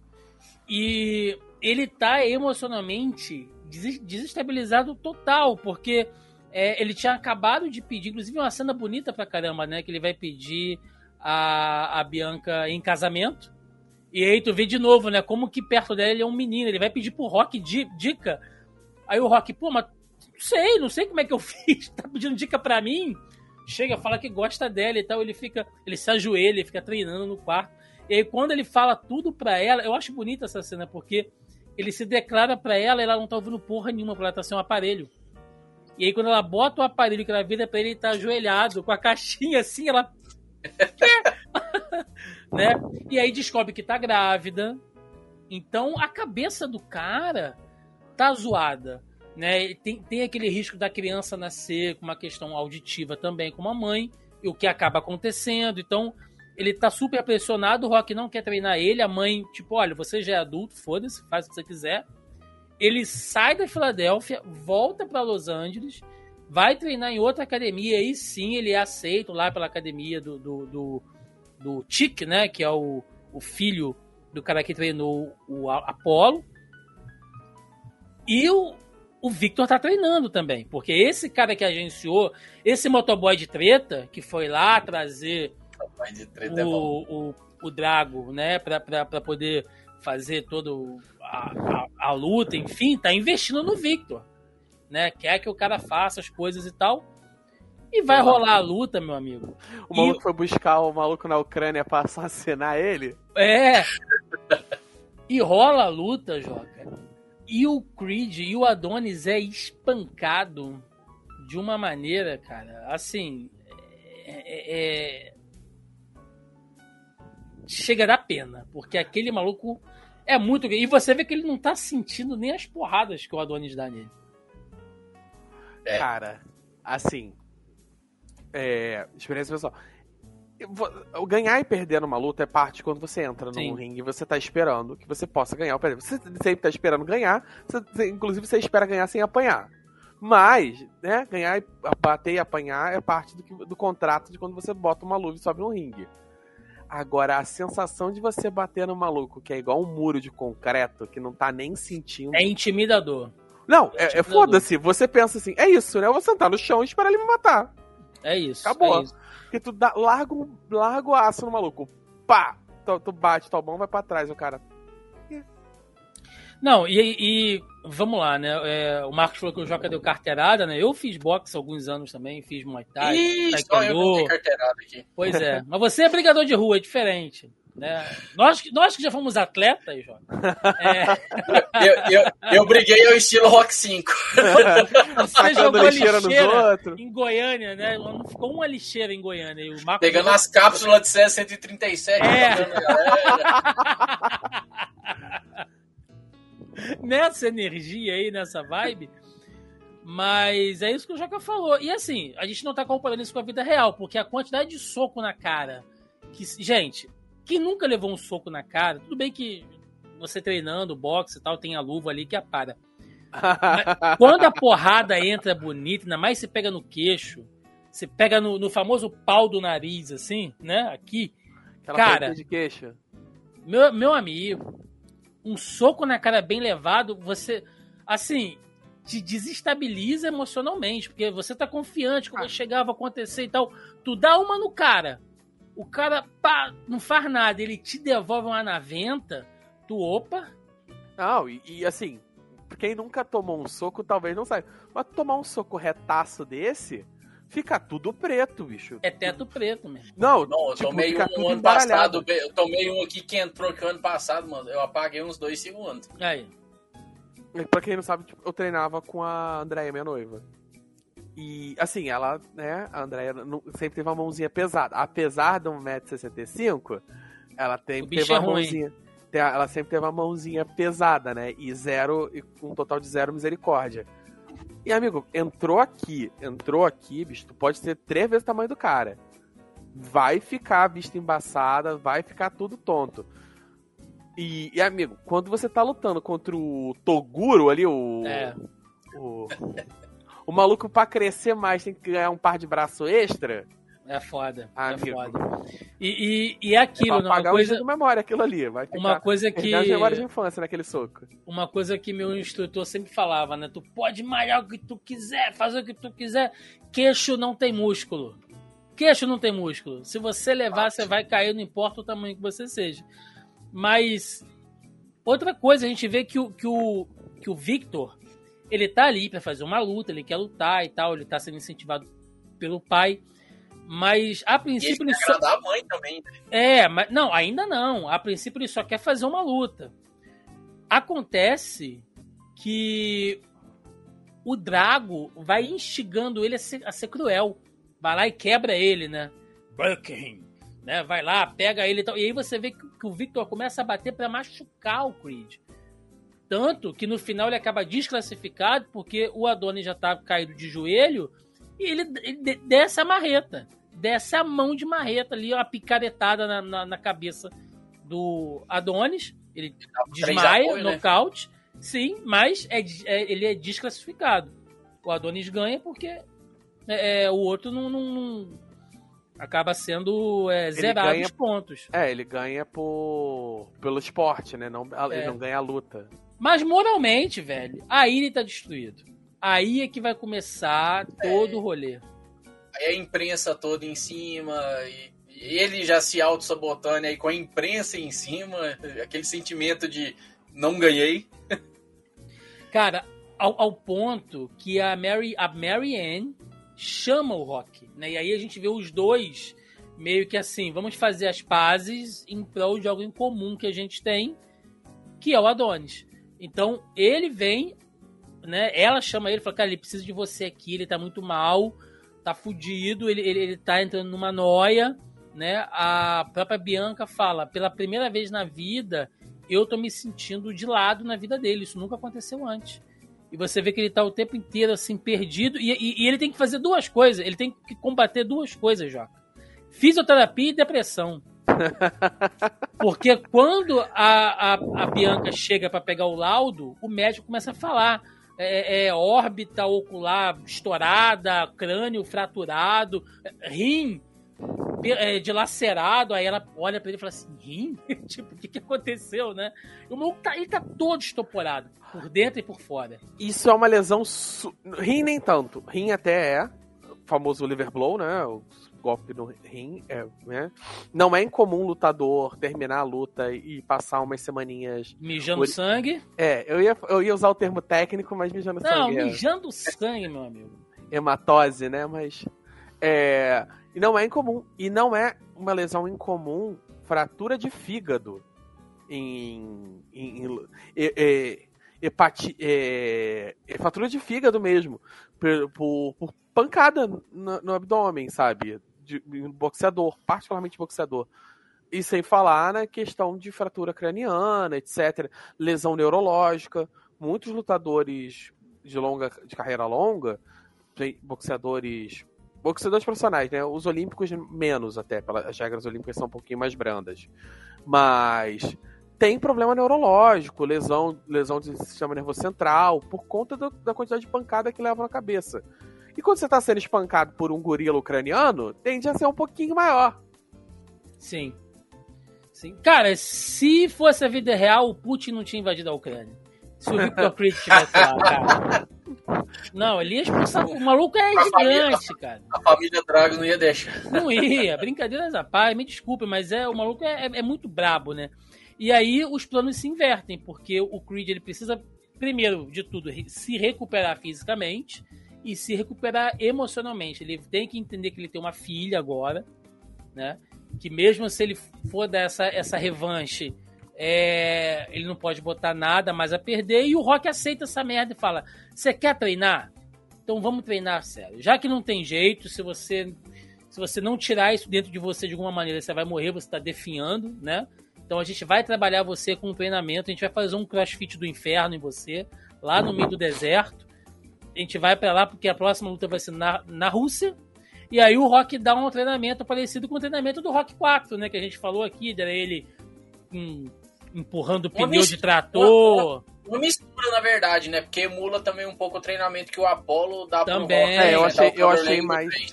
Também. Eu achei mais similar ao treinamento do... Porque tira ele daquele lugar que ele tá ali, tira ele da casinha, é. Sim.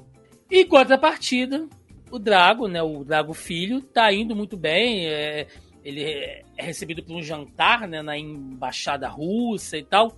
E aí, gente, vamos lá, né? Tem essa cena que a Brigitte Nielsen aparece de novo, agora ela tá com um figurão político, e, e, e tu vê, o, ela faz um olhar de desprezo, né? Porra, a mulher é, é tensa. Aí você vê que, por mais que ela viveu no luxo, com dinheiro, e o Ivan Drago na pobreza, quebrado, o tempo fez melhor a ele do que a ela. É, né? acontece também, né? Coitada. Mas o, o, o, Eles não conseguem ficar pro final do jantar, né? Porque o Victor não aceita, ele. ele, ele o Victor. Ele tá preso na parada que o Adonis estava lá no Rock 1 com a no, do Creed 1, com a diferença que o pai tá vivo. Porque o Creed, aí a gente bota, faz meio que uma controvérsia. O Adonis viveu o fantasma do pai com as dores dele. Com as dores dele, Adonis. O Victor não. O Victor vive as dores do pai com o pai vivo. E ele não aceita, não aceita a mãe ter abandonado eles, não aceita aquela galera que tá sentada ali lá no passado ter dado as costas pro, pro pai dele, porque só ele sabe. Que o pai tá passando. Porra, ele não aceita aquilo, aquilo revolta ele, sabe? E o, o Ivan vira para ele e fala: Mas eu perdi. Olha a, a, cabeça do cara como é que funciona. Então, assim, na cabeça dele, eu mereço isso, né? Porque eu perdi. Porque os russos são implacáveis, são cruéis e tal. Na época, quando esse filme saiu, eu vi uma galera comentando ali: ah, mas isso é um pouco de, de, de russofobia, né? De, de, sempre colocar o russo como vilão, como cara frio e tal. de uma certa maneira eu até concordo, vai. Assim, vamos. vamos Mas é um personagem, cara. Vamos fazer. É, tudo bem. A gente sabe que é um filme americano e vai ter. Tem uma É. certa questão de russofobia ali também. Tem sim, tem sim. Tem. Assim, ele tem uma questão também do. Do fantasma do comunismo, uma, parada ali anticomunista, propaganda anticomunista também e tal, de colocar os, os a, a União Soviética como aqueles robôs desalmados da burocracia, etc, etc, e o, e o herói americano da, da meritocracia lidando com a situação. Tem todo esse processo, né? Mas ainda é um filme, sabe? Ainda é uma continuação de rock. Não dava pra fazer uma meia-culpa eh, essa altura do campeonato. Sim. É, não, Sim. tinha que é, abraçar e vai. Bom, e aí rola, né, aquele crossfit lá do, do inferno que a gente falou, com treinamento de marretada, luta dentro de pneu, né? Todas aquelas loucuras que sempre tem o treinamento roots do, do rock. E aí, meus amigos, temos a luta final, né? Que vai acontecer, a luta longa. E o pau comendo violentamente. Na Rússia. Na. Rússia, na Rússia. É, pois é, vamos pra lá.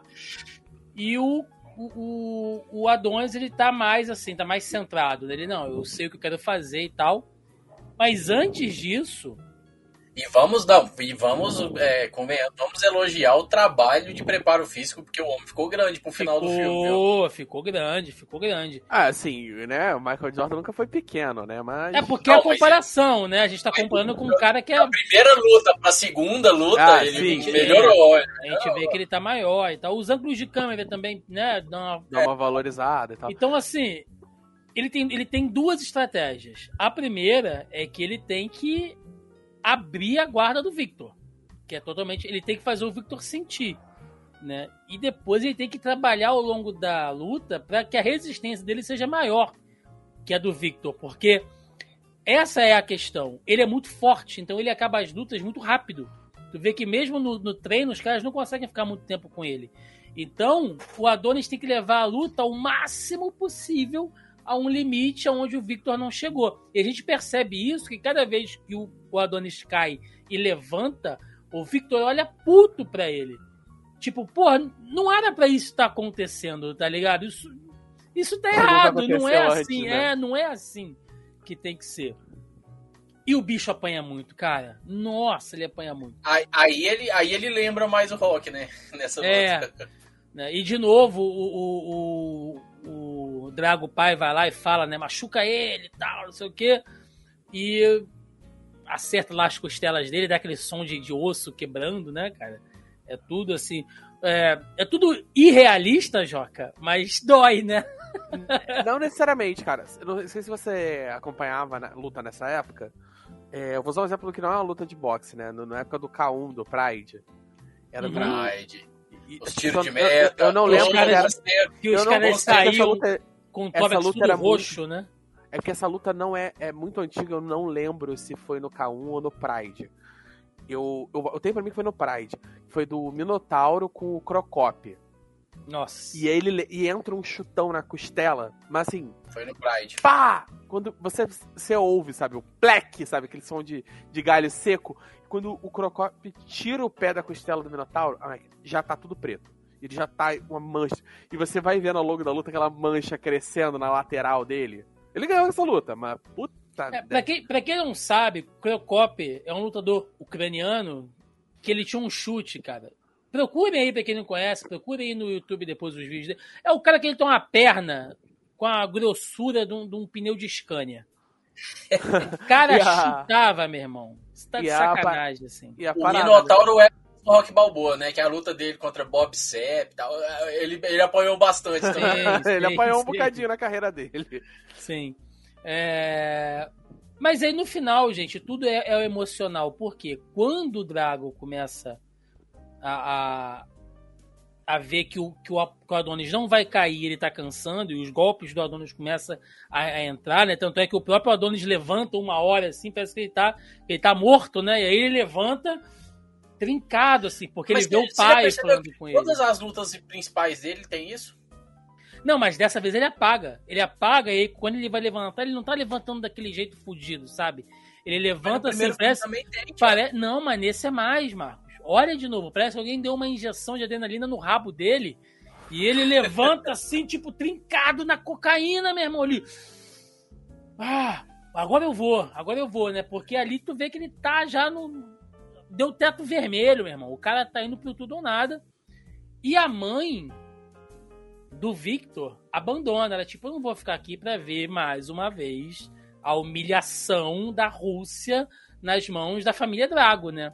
Ela sai fora. E aí, quando o Victor vê aquilo, cara, ele fica assim, tipo, porra, eu tô perdendo, meu pai vai ser devastado por minha causa de novo, eu, eu, a culpa vai ser toda minha, né? É tudo passando pela cabeça do cara, e aí o Adonis encaçapa ele na porrada, ao ponto do Drago, do Drago pai, jogar a toalha, coisa que o Rock não fez para salvar. Olha só como é que é a coisa, né? Coisa que o Rock não fez para salvar a vida do Apolo que morreu na mão do próprio Drago. Então o Drago ele tem que fazer aquilo ali, porque e aí de novo, né? É, é, é como o Joaquim falou, o, o Dolph Lundgren teve mais tempo aí uns anos para aprender um pouco mais de atuação.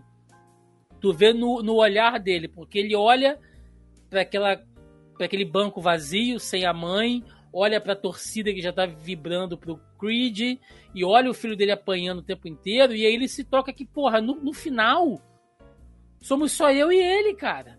Eu não vou deixar meu filho apanhar aqui por causa é, de merdas importa, do meu né? passado. Pô, mesmo se pode parecer cafona, Marcos, mas é uma mensagem bonita, cara. Naquele momento o pai reconhece o filho. Eu acho que naquele momento ali, pela primeira vez, o Ivan olhou pro Victor como um filho e não e como uma máquina de matar que deve cumprir um negócio que eu não consegui anos atrás. É, exato. Mas, mas os filmes, da, da, tanto da franquia Rock quanto Creed, sempre, de, meio que de maneira cafona, sempre passou as melhores sim, mensagens. Sim, sim, sim, É porque a gente deu sentimentos ao Drago agora, né? Então é... é... Antes ele era o cara raso, né? Ele era um... Sim. só tinha aquele nível ali de, de, Agora não, agora o cara teve, teve o cara teve que se virar para sobreviver durante décadas, né? Sim. E sim. uma coisa também, logo após esse momento aí da luta, é, acontece talvez o que seja o, o momento mais emocionante para mim da, da franquia Creed. E é a despedida, agora. né? É quando o Creed vai, o Adonis vai comemorar e chama o Rock pro ringue, o Rock não. Porra. É você. E vira assim, vai. Eu fico arrepiado Cara... aqui, ó. Eu fico arrepiado só de lembrar. Ali é despedido do, do Rock. Ali o Rock ele se despede. Ele não morre, sabe? Ali o Rock é simplesmente. Ele não, não subiu no ringue. Ele não, ele não tá no ringue. ringue. E é você, agora é contigo, entendeu? E ele vai saindo assim, e, e o Creed vai olhando para ele e tal. E ele não vai voltar no próximo Creed, então ali é a despedida de Rock Balboa. Talvez seja a última vez que a gente vai ver o Rock Balboa. É ali né? E aí, mais pra frente, a gente vê o, o, o Drago treinando com o filho e tal. Então, as coisas vão se acertando. Ah, e, é legal, e é legal ter o desenrolar dele com o filho dele, né? O Rock. E aí o Rock vai, vai atrás, atrás do próprio filho, que recebe os netos, ele é... os netos. Então é um final bonito pro personagem, né? Eu acho que é um final merecido. Ele encontra uma, uma redenção. Tipo, eu cumpri o, tudo que eu tinha para fazer. Com o meu passado, com o meu amigo que se foi sabe? Com a nova geração e com a minha família. Eu vou viver o resto agora, do tempo que eu tenho. Você voa. Você voa agora. É, agora é contigo, meu parceiro. E também a passagem de, de manto, né, pro Michael B. Jordan.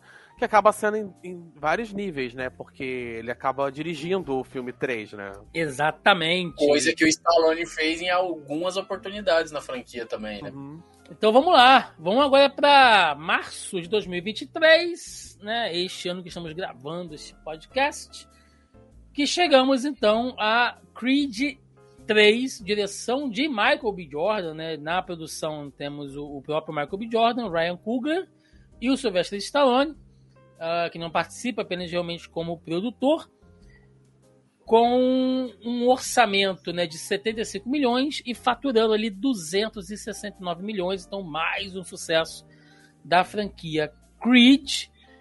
E aí, gente, assim, é, ele começa mostrando uma parte do passado do Adonis que a gente não conhecia, né? A gente citou lá no começo do podcast, aquela coisa ali da infância. Mas acharam um moleque parecido, hein? Um moleque parecido, né, cara? E, e aquele momento. Os dois onde... atores infantis, né, são muito parecidos. É. Com... Onde ele já tá com, com com uma boa vida, né, lá com a Mary Ann. Não tá treinando boxe nem nada disso, mas tá ajudando ali o amigo dele, o Damien, né? Até que ele acaba acontecendo alguma coisa que a gente vai ver só mais lá na frente. O filme dá aquele gap.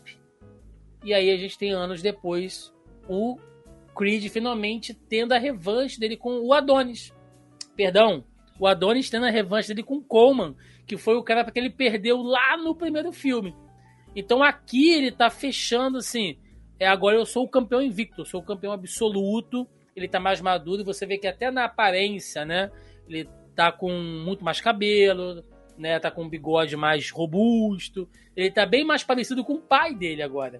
Ele tá um cara mais, né? Tá mais maduro ali. Que e... essa vai ser a rima do filme inteiro, né? A questão dele agora pai. Sim, e, e, e a vida dele mudou né? Ele, ele tá de volta em Los Angeles, definitivamente. Né? Tá num casarão, tá vivendo bem. Ele agora ele agencia novos lutadores, né? Aquele Félix lá que tem aquela mãe dele, que inclusive a mãe dele é bem psicopata, né? Não, vai lá, meu filho. Um moleque todo moído no cacete e a mãe tá, não, ele consegue ficar em pé, né? Com o olho caindo assim. E ela, não, ele consegue lutar e tal. Eu gosto bastante dessa atriz, ela fazia Scrubs. Pois é, e o, e o Adonis tá muito bem, cara. Ele tá vivendo assim, agora, né? A filha tá grande, ele tem mais tempo para poder brincar com ela. Né, tem ele tem um equilíbrio melhor, né? Ele, é, mostra ali que ele tá tentando ter um equilíbrio Sim. entre a vida dele. Porque o filme já começa com ele aposentado, né? Que o filme começa com a luta e assim, é bem rápido, né? E aí já mostra ele ali numa vida de aposentado. Ele vai ali. Só faz... ele, como a Bianca também, também aposentou por causa da audição, ela virou produtora. Né? Virou é, produtora ele, e. Os dois, né? Tão, compositora, né? Ela fica compondo no seu próprio estúdio. Tem disco de ouro. Isso. Não, ah, e tem essa questão, né? É, os dois estão meio que nesse processo de trabalhando meio que de casa, tranquilinho. E você vai vendo ao longo do filme que isso tá meio que corroendo os dois, né? tanto ele quanto ela não estão acostumados a sentar no, no banco do treinador, né? Então, no caso dele, mais literal do que é dela, mas. Sim. Então, assim, é, depois o, o Damian vai explorar isso, né? Quando ele lida com os dois e tal, não sei o quê. Mas você vê essa narrativa entre os dois. E ela acaba lidando com isso melhor do que ele, né? Que ele não quer admitir que, que ele não consegue mais deixar de ser o Creed né? Sim, pra ser. Que, tanto que esse é o único filme dos três que ela não aparece cantando, né? O que é um pecado. Exatamente. É... E aí tem o retorno do Damien, né? 8, 18 anos preso. Ele retorna ali e, e, a cena do reencontro é tensa, né? Ele encostado ali no carro e tal. Tu acha que a porrada já vai cantar ali. Mas Pô, ele... uma piada muito boa. O cara ficou 18 anos preso, sai e agora tá caçando jeito de ser preso de novo. É, cara. Então, é um é, reencontro tenso pra caramba. Você vê também ali na cara dele, né? Que ele vai e tal, e ele tá puto. Aí ele tá vendo assim, pô, carro bonito, né? Pô, vida legal, né? Pô, terra não bonito.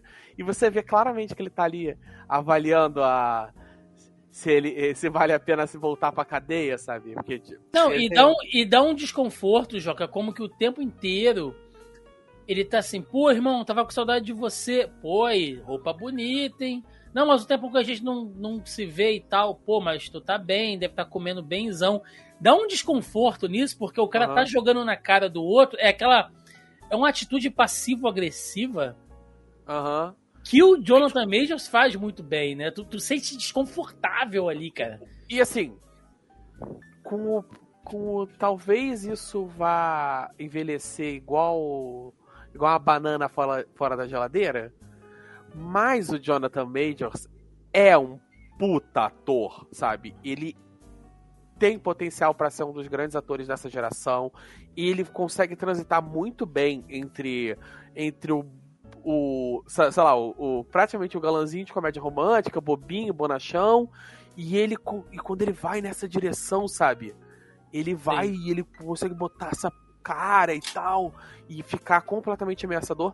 Assim, uma das poucas coisas boas assim do, do Homem-Formiga, né, Quantumania, é o, é o Jonathan Majors. Por mais que ele esteja Não, é a melhor coisa ali, do filme. É, a o melhor coisa. é o- é e ele tá mal Kang. dirigido ali. Ele tá mal dirigido ali, ele tá subaproveitado como ator e como personagem no roteiro.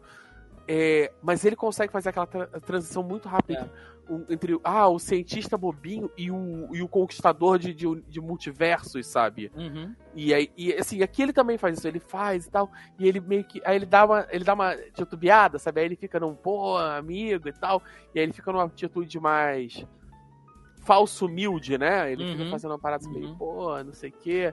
E aí você vê que ele dá. Ele, mas ainda assim, quando, tipo assim, quando o, o, Creed não tá olhando, né? Quando a Adonis não tá olhando, ele dá umas olhadas assim, de, de baixo pra cima, assim, bem de. Sim. Sim. Eu, eu, eu. É até legal o.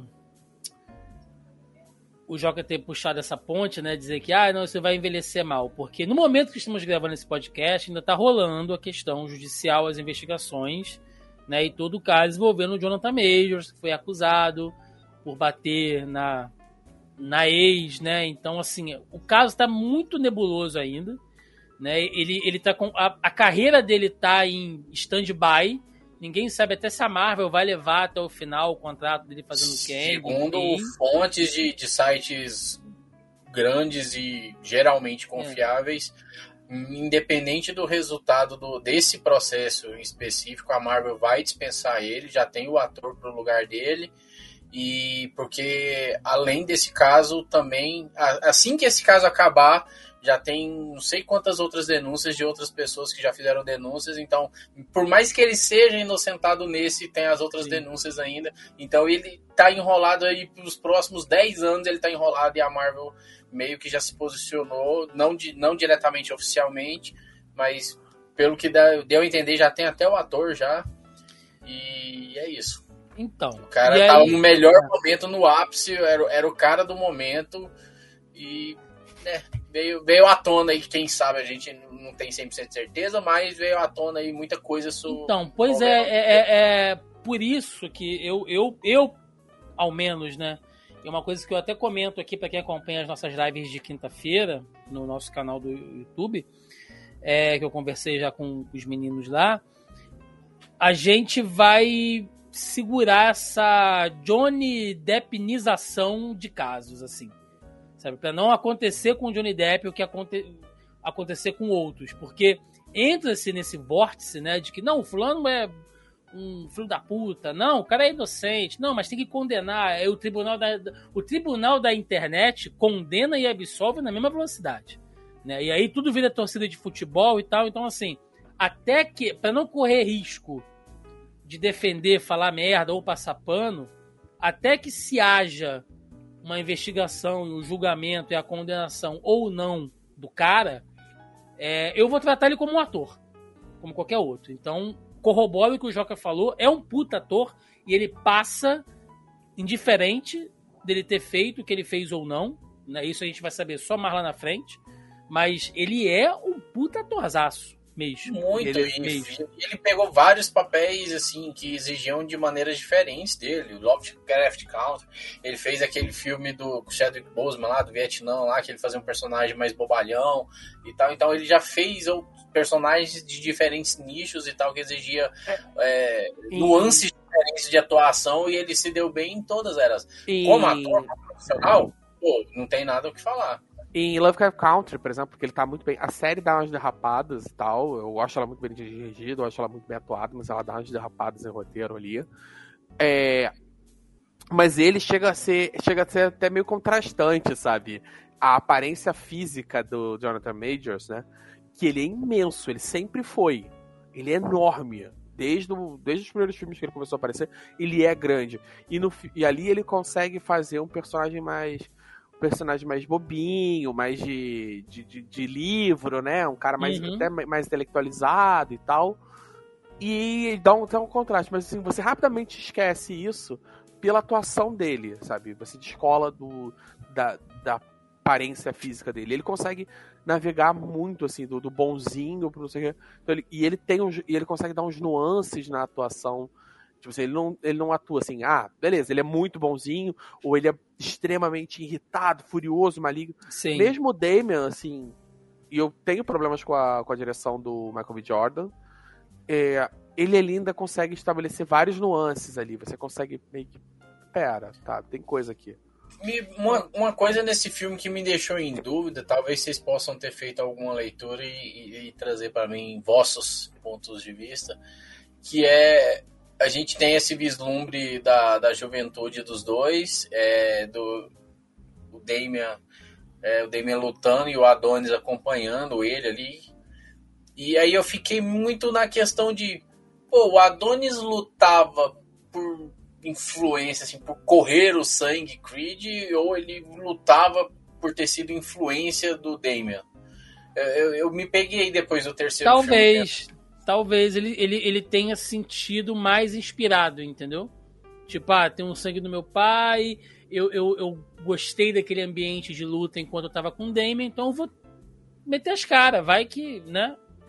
Então eu acho que realmente pode ter um, um bom ponto a ser observado, porque quando o Damian entra na vida do, do Adonis de novo, ele traz a raiva para a vida dele, né?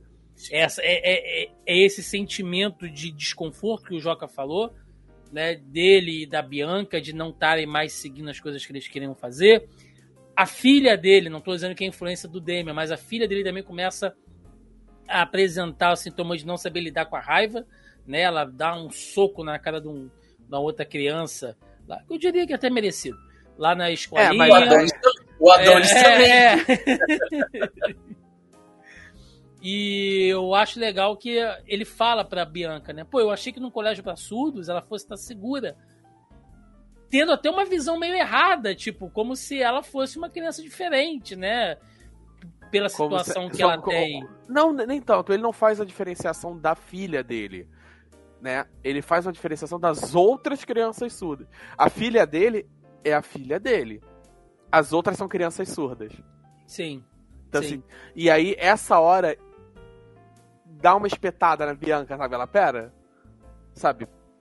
Crianças surdas são surdas, são só crianças. crianças. São crianças. É. Não tem diferença, sabe? Ela, ela vai... sempre ela dando lapada seca nele, né, cara? É muito bom, assim. É, né, né, essa hora você vê, assim, muito claramente que ofende ela Sim, e aí a, sim. a Tessa Thompson, pra variar, muito bem no papel. E ela tá. Aqui nesse ponto eu acho que ela tá super confortável com o papel, sabe? Ela cresce dentro do papel. Ela atua muito bem nos outros filmes, isso sem dúvida. Mas aqui eu acho que ela tá mais confortável na pele da, da personagem. É, igual você falou, ela, é, nos outros dois filmes ela atua muito bem. Aqui nem parece que ela tá atuando. Tá tranquilaça, tá tranquilaça. Nesse aspecto, eu vou dizer assim, é, por mais que. Vamos, eu vou retornar. Por mais que eu tenha ressalvas com a direção do filme, eu acho que o Michael B. Jordan ainda tá muito cru para assumir um projeto desse, sabe?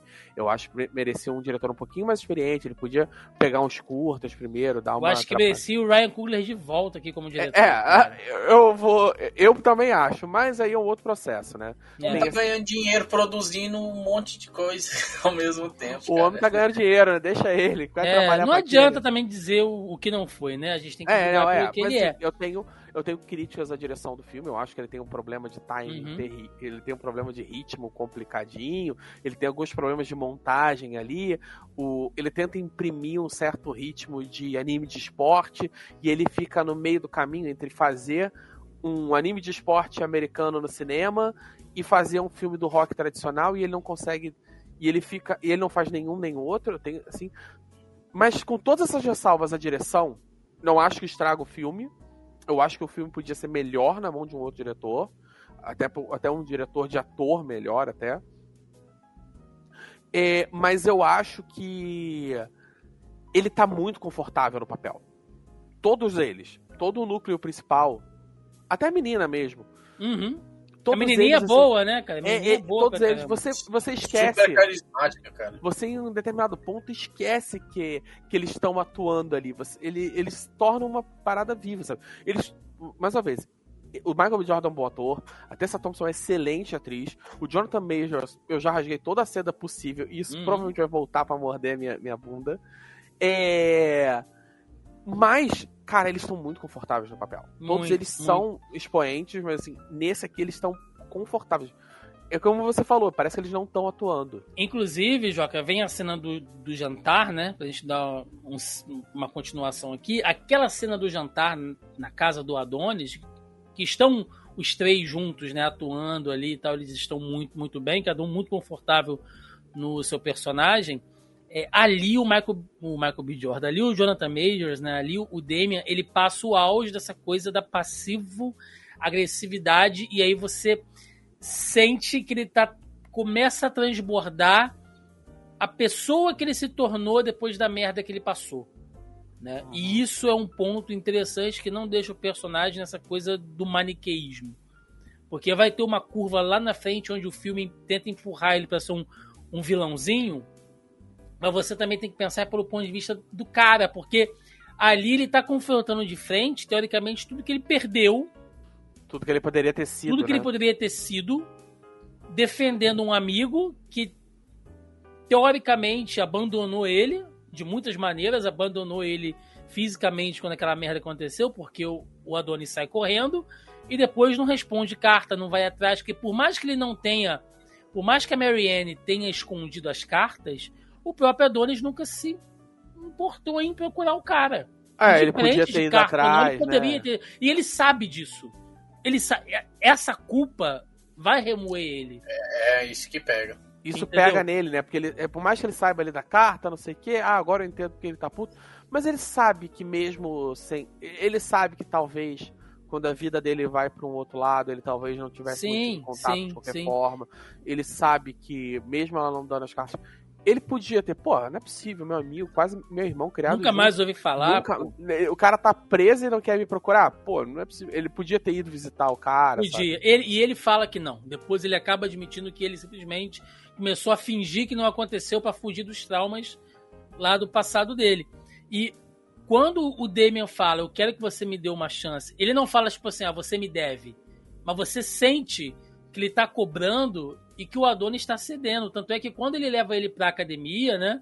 E dá aquele merdelhão todo, que a situação fique sustentável lá, porque é, o Demi ele não consegue treinar, ele não consegue levar a coisa é, de um jeito mais soft, né? Sendo só um sparring, né? Ele quer treinar, ele quer lutar também, então fica insustentável aquela situação. Uh, eu não sei, assim, gente, e pelo amor de Deus, eu quero deixar isso muito claro, tá? É, a gente tem que lidar com uma questão na nossa sociedade real que é a reinserção de pessoas após é, a, a, a, vida presa. Ressocialização, né? O a ressocialização, de sim, sim. Né? De muitas, o, o, o mundo inteiro sofre com isso. A gente está vendo no cenário norte-americano, mas no Brasil é assim também. É... Não vou entrar em questão moral aqui, ah, fulano foi preso por causa disso e tal. É, Gente. É, seria um debate até muito mais seria longo. muito né? mais longo e, e, e, queria requerer muito mais argumentos que a gente não está nem preparado nesse momento para poder falar. Mas a questão é que não existe pena de morte no nosso país. As pessoas são presas por inúmeras razões, às vezes presas até de maneira não coerente pelo crime que cometeram e não respondem no todo o processo legal. E essas pessoas precisam voltar ao nosso convívio algum dia. Ponto. Não existe pena de morte no nosso país. Essas pessoas não vão sumir e elas têm que voltar para a sociedade em algum momento.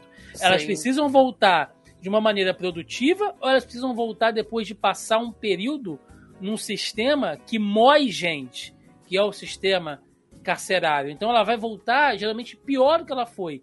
E aí quando ela volta, ela precisa de quê? Ela precisa de emprego. Ela precisa é, se socializar me... de novo isso me incomoda um pouco no filme, na questão da retórica do filme. É que ele, eles não. eu entendo que é um filme de boxe e tal, não sei o quê, e eles não trabalham isso. É, ele tá ali como um, um, arquétipo do passado, não sei o quê, uma personificação do, dos erros ou da vida que o Adonis poderia ter tido se ele não tivesse as oportunidades que ele teve, etc. Mas eles colocam o um apenado, né? O, o, o, cara, assim, saindo uhum. da cadeia, num processo muito de irredimissível. Ó, o cara que cometeu um crime no passado, ele cometeu um crime com 18 anos, sei lá, 18, 17 anos, eu não lembro. Ele é um adolescente. E aí ele se torna uma pessoa irredimível e etc. Depois o filme até dá uma, uma salpicada nisso e tal, mas ele não, não tenta estabelecer um, o, um processo do humano por trás daquele, daquele encarcerado e tal. Ele acaba colocando muito como como se ele tivesse um mal interior, sabe? E é por isso que ele acabou preso. E tá vendo, Adonis? Você não estaria no mesmo lugar porque você não é mal assim e tal. Então, tem... O roteiro, ele puxa um pouco pra esse lado e eu acho isso ruim. Porque é, eu acho que isso desumaniza isso o Damien. E ele, é quase, ele... ó, fazendo outra analogia de anime, é quase o, o, o Ikki falando que o Shun não ia dar conta de sobreviver na é... Ilha da Rainha da Morte.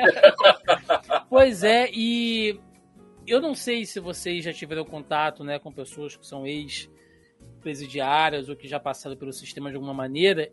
Já, e é diferente o convívio com essas pessoas, porque, é, salvo todas as devidas proporções, tá, gente? E aí, assim, o julgamento moral fica a cargo de cada um, foda-se, eu não vou entrar nessa agora, mas é, é, é, como se o cara fosse quase um sequelado de guerra, assim, em alguns pontos, porque a pessoa ela não dorme direito, ela não come direito, você vê que ela fala o tempo inteiro, você, tá, você nota que a pessoa está o tempo inteiro pelos cantos, ela nunca está tranquila, ela nunca está dando as costas para outra pessoa, aquilo já se transformou, ela mudou, ela mudou. Agora, a guarda tá sempre levantada. A guarda, ela tá sempre pronta para se defender de alguma coisa que, sabe, ela tá sempre te tratando assim de uma maneira muito fechada, muito concisa. Ela não sabe se pode se abrir com você e ao mesmo tempo ela quer botar, sabe, você sente que é uma panela de pressão, meu irmão, o tempo inteiro ali para explodir a qualquer momento. E o Jonathan Majors faz isso bem pra cacete, cara. Sabe? É, é ao ponto dele conseguir a, a, a luta, né, depois que rola aquela treta lá, e é até interessante que na festa da gravadora da, da, da Bianca, o, o Adonis está agenciando uma luta pro Victor. lutar com o Félix, né? E aí você vê que ele vai lá, abraça o Victor e tal, tá todo parceirão. E ali você entende que realmente entre os dois não tinha nada pessoal, né? Era uma coisa mais em relação ao Ivan do que ao Victor. Mas acaba acontecendo lá do. De acontecer aquela briga, o Victor machuca as mãos, né? Quebram as mãos dele e quem vai lutar contra o Félix é o, o, o, o Damien. O Victor acabou se tornando o, o, o Apolo do Adonis, né? Que, é, é de certa maneira sim. Em treino, virou, virou de, brother. É, de, certa, de certa maneira sim. E na luta a gente vê o Damien de verdade, né? O cara furioso, o cara que quer pegar tudo aquilo que ele perdeu e que foi tirado dele. E Jogando o estilo. Na cara. E briga de cadeia, né, meu parceiro? Batendo no braço, é, enfiando é, a, a, perna para travar o joelho, é a luta suja, assim. Não coisas é, necessariamente contra da, fora das regras, mas, mas você tá, vê que não é ortodoxo. Ele trabalha é. no limite, assim, sabe? Tô completamente não ortodoxo, assim. O cara tá... É, é até difícil fazer uma leitura do estilo dele extremamente agressivo e quando o Félix perde a luta, o Adonis vê a merda que ele fez, né? Tipo, porra, é, Agora eu entendi que não era pra isso acontecer. E ele descobre, confrontando lá a Marianne, né? Ele vai brigar com a mãe. A mãe que tá fudida também, né? Que tá morrendo. A gente nem chegou a falar sobre isso. Ela mostra as cartas. Quando ela mostra as cartas, ele vê uma foto do Damien lá na cadeia com o cara que agrediu o Victor. E aí ele fala, putz, então foi tudo armado né? Ele fez isso e tal. E aí é essa curvazinha de roteiro que o Joca falou para deixar o Damien cada vez mais malvadinho e tal. Tem a cena da, da praia, né? Ele tá com a bandidagem ali. É, isso eu achei muito forçado. Essas muito duas cenas eu acho complicado, sabe? Eles podiam ir por um caminho mais cinza. Assim, tudo bem do rancor do cara que, que viu ali. Tipo assim, dos dois se encontrando. São duas vidas se encontrando que saíram do mesmo ponto e tomaram bifurcações, sabe? Sim. Ah, se tudo tivesse dado errado, eu estaria dando. Eu seria o Damien. Se tudo tivesse dado certo, eu seria o, o, o Adonis, sabe? E aí. E também aquela questão da culpa do sobrevivente, do Adonis, eles também trabalham muito pouco. E aí. Assim, por mais que eu, eu não saiba, pelo menos não imediatamente consigo pensar em como eles estabeleceriam essa rivalidade sem essa cena do, do Victor, eu acho que essa cena do Victor a da praia, nem tanto. Porque ali o cara tá comemorando, ele fala, foda-se, agora eu não preciso mais de você, agora sou o cara e não sei o que. Eu até entendo. Tipo assim, estabelece a questão do revanchismo dele em relação ao Adonis. Essa cena não me incomoda. Eu acho que ela podia ser feita de várias outras maneiras, até mais sensíveis. É... Como o Rock já fez várias vezes em outros filmes, sabe? Como principalmente Rock Balboa, sabe? A questão do antagonismo entre o Rock e o filho dele, etc. Você podia ir para um caminho mais sensível. Mas essa cena do plano, de quebrar a mão e não sei o quê, eu acho que ali ela. Sabe, ela faz, ela faz um, no maquineísmo, sabe? De novo. Sim, sim. E, e, não, e não precisava, Joca, porque tem uma coisa que é muito sutil e eu. Aí que eu vi assim que o, o roteiro ele podia ter ficado nas sutilezas que você entenderia.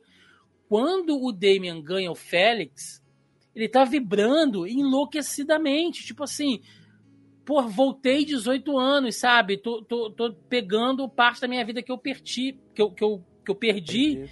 E ele vira pro Adonis e fala assim: irmão, eu ganhei, eu voltei e tal. E o Adonis está olhando para ele com certo desprezo, né? Com certo rancor e tal. E o Demian tá naquela, tipo assim, você não vai vir me abraçar, velho? Depois de tudo que eu fiz, eu peguei 18 anos de cana te defendendo. Tu não vai vir me dar um abraço, cara. Tu não vai vir me dar um tapa nas costas, velho. Você tá mais preocupado com o outro cara do que comigo, né? Porra! Sabe? Tipo assim, eu não te cobrei porra nenhuma. Eu, eu só me fudi todo e você não vem me dar um abraço. Então, assim, não, não precisava nem aquela cena dele na praia, Joca. Ele até poderia estar tá lá comemorando, mas ele não precisava estar tipo um gangster ali. Não tinha aquela necessidade toda. E aí o Creed vai lá, leva um socão na cara, muito bem merecido, mas ali o Damian já tá pagando de vilãozinho do filme, que é o que você falou, entra no maniqueísmo. E eu deixo aqui essa provocação. A revolta do Damian com Adonis é justificada? Eu acho que sim. Eu, eu, cara, é, é assim, eu Quando, gosto... Porque, porque aí, desculpa te interromper, Joca, porque aí depois disso, tudo é revelado, né? Aí o Adonis conta lá pra Bianca o que realmente aconteceu, né? Que o, que o, que o Damien só foi preso porque ele defendeu o Adonis de uma merda que ele fez, porque o Adonis começou a briga contra um cara que agredia eles lá no orfanato. Então, assim, tudo é, que o Damien tem... fez foi defendendo o É, mas tem outras situações. Tudo bem né? que ele tava trepado com uma arma, né? Ele, é, ele, ele tava. Ele, tá, ele tava. Ele, aí, aí tá. Ah, beleza. O Adonis começou a briga. O Adonis deixou ele para trás e tal, não sei o que. Tá errado. Mas assim, ele começou uma briga numa situação. Ele era menor de idade, ele não ia pegar uma pena, não sei o que. Tem todo um processo ali. A parada. E, e ele, não, ele não deu a arma na mão do, do, do Damien sabe? Ele, ele não deu uma, uma arma, uma pistola fria na Mas mão do Mas o Damian cara. também não tinha obrigação de defender ele ali. É, exato. Eu achei assim.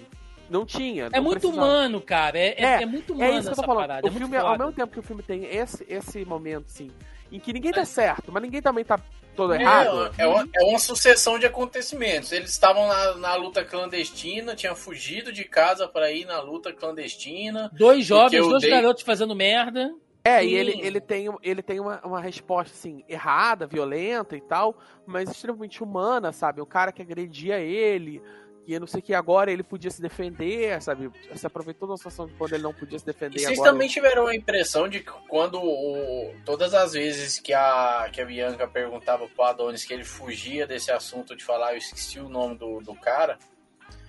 É, vocês também ficaram com uma coisa, é, tipo, podendo relacionar a abuso sexual. Porque, eu fiquei um pouco com isso também. Porque, porque fica tão. Ele fica tão incomodado em falar só desse assunto ser citado que eu fiquei. Eu fiquei com isso também, mas depois quando ele revela, a gente Não, entende que é porque ele tava com vergonha, né? Porque ele abandonou. Eu fiquei com. Uhum. Porque como a, a, o filme começa com a cena do, do Damien, eu fiquei com essa sensação de que a questão toda dele não era é. a, a, situação com o cara, mas o que ele cometeu. Eu fiquei na curiosidade do que ele cometeu. Eu achei que ele tivesse matado o cara. Mas vocês sabem. Ou, que ele cara... tivesse, ou que ele tivesse dado, uh, dado tiro e o, e o Damien tivesse é, pego a arma dele. Não, e pior que o cara. que, que o cara nem foi morto. O Damien nem deu tiro. A polícia chegou na hora. Ele só pior é que o cara, cara, nem foi morto. Frase do É, não, assim, foi. O maluco, o maluco tomou 18 anos de cana por, por puxar a arma só. Ele não... Mas aí, Joca, olha só como que a coisa é cheia de camadas, se a gente for explorar isso um pouco mais. A gente vive numa sociedade hoje, eu, Thiago, falando agora da nossa sociedade que a gente vive, onde a gente está passando por uma onda moralista muito forte. Vocês sabem disso. né? Hoje em dia, apareceu um cara, vazou uma foto de um maluco escorregando numa casca de banana na internet e fudeu, né? A galera vai julgar, e, ah, mas vê aí em quem que esse cara votou aí. Ah, lógico, né? Que não sei o que e tal. Então, a gente tá numa onda moralista forte pra cacete. É, onde todo mundo julga, faz uma análise moral baseada em porra nenhuma. Mas, se a gente for pensar, nesse ponto, vai ter o cara que vai falar como o Joca disse. Ah, mas o cara tava trepado com uma arma, ninguém botou uma, uma arma lá na mão dele. Mas, porra, o que que aconteceu na vida desse moleque pra ele ter que estar andando armado também? É, não. ah, Thiago, isso- sabe? Não, eu, eu, eu sei que não foi a sua intenção, mas eu tô dizendo que é um pensamento que ocorre também. Que eu conversei com outras pessoas sobre esse filme, eles falaram: ah, mas desde molequinho esse Damien não era grande coisa. Peraí, esse moleque passou o pão que o diabo amassou e, diferente do Adonis, ele ficou. Porque o Adonis É, mas- saiu, o Adonis foi adotado por uma velha rica. E o Damien ficou lá, cara, apanhando, passando fome, frio, Não, isso- piolho, a porra toda. Então, assim, o Damien, ele é um fruto do meio dele. Quando ele era moleque, ele era um fruto do meio dos abusos que ele passou no orfanato. E adulto, ele é fruto do que ele passou sendo preso, cara. Não é passar pano, mas a gente tem que entender que as pessoas são formadas pelas merdas que elas passam na vida também, cara. Isso é foda pra caralho, sabe? Eu acho que o filme ele joga isso muito bem. Mas ele não trabalha. Não. Esse é meu ponto. Não. É, é. Não aprofunda, é, não É a profundidade de uma piscina Tome de mil litros, né, cara? E eu- Você só e eu molha não- o joelho. E eu não acho que seja um problema tanto de roteiro, sabe? Eu, é, tem um problema de roteiro. Mas, é, como a gente tá falando, tá aqui. Tem diálogo, tem várias cenas que estão ali. Eu acho que, assim, também tem um problema de direção ali, de montagem. Porque tem muita barriga esse filme. Tem barriga pra caramba. tem, tem. Ele, ele, ele tem várias subtramas ali que não se, se não se resolvem. A, a questão da, dele com a filha e tal, que era uma subtrama bem não, aí legal. a- abandonou. Nesse ponto, Não, eles lá. Tem uma. Sei lá, 40 minutos de filme, ele pá, joga isso fora ele vai pegar na última cena, sabe? Então, assim, tem vários problemas de montagem. É um problema de montagem mesmo. De escolher Sim. qual. Você, você gravou, sei lá, 8 horas de filme, assim, 8 horas de corte bruto, né? Assim, as cenas aproveitáveis dão 8 horas. E você vai transformar num filme de duas. Você vai ter que tirar algumas subtramas ali, que você não sabe como é que vai render Sim. e etc. Só que houve uma má escolha ali. Se o filme é sobre eles dois, então você foca neles dois e faz um filme sobre Sim. eles dois. Todo o resto das subtramas estão ali para fazer paralelos, para fazer analogias, para fazer mostrar que assim, que talvez o caminho que, por exemplo, a questão da Bianca é para mostrar que o caminho da frustração do do Adonis tem outros jeitos de lidar com esse processo de você estar tendo que deixar para a próxima geração Uhum. Que é legal. E a questão dele com a filha, ensinando a filha a lutar, também é um processo dele aceitar a próxima geração, de, de- ter que se retirar. É um processo ok. Só que se- então você vai contar um filme sobre o processo de deixar para a próxima geração. É uma, é uma narrativa. Ou você vai contar um filme entre o conflito do passado dos dois. O filme uma se perde nisso, né? Ele, E aí se você dar um perde, foco. ele, ele- é, ele não foca em nada. Ele não foca em nada, e várias É. narrativas se perdem. A própria cena da morte da mãe dele, que é uma cena bonita, é muito rápida, né? Porque é, e a atriz é muito boa e ela dá no, no fim de tudo, ela não tá vendo o Adonis, né? Ela tá vendo o Apolo. Ela fala: "Não, o nome dele Apolo, eu te perdoo". Pô, eu me emociono pra caralho ela falando: "Eu te perdoo, né? Porque você me abandonou, mas eu tô com um menino muito bom, o Adonis, ele me ajudou a te perdoar". Então, é, você entende também por que, que lá no começo ela foi atrás daquele menino. Ela não tinha nem obrigação, cara, de adotar É. o Adonis, não, né? Ele Você é vê que o, uma traição, né? Tem. Porra, e, e, o- e o, e Adonis salvou a vida dela. Ela não queria mais viver, né? Ela tava em depressão profunda, sozinha. E tem um processo também, né? Ele tem um, ali você vê que ele lida, ele tem um processo meio complicado com a mãe por saber que ele é bastardo, né? Dele ser fruto de uma traição, etc. Então assim, ali também ele faz um, um, um certo perdão com o passado dele também pra figura dele de pai, que também é uma narrativa legal do filme, mas sabe, fica embolado. É, assim, dá pra você contar essas três linhas narrativas. Só que é difícil. Quanto mais linha narrativa, mais chance de enrolar. E a gente só pegou isso tudo porque os atores são bons pra cacete. É isso que tá. É, esse é o problema. Eu- é isso que eu falo. O, o grande truque do filme é esse. Se fosse uma galera pior, a gente não ia estar falando metade dessas camadas aqui. É, é porque Entendeu? os, os atores construíram muitos bons personagens, sabe? Assim, eu vou dar esse mérito pra todos eles.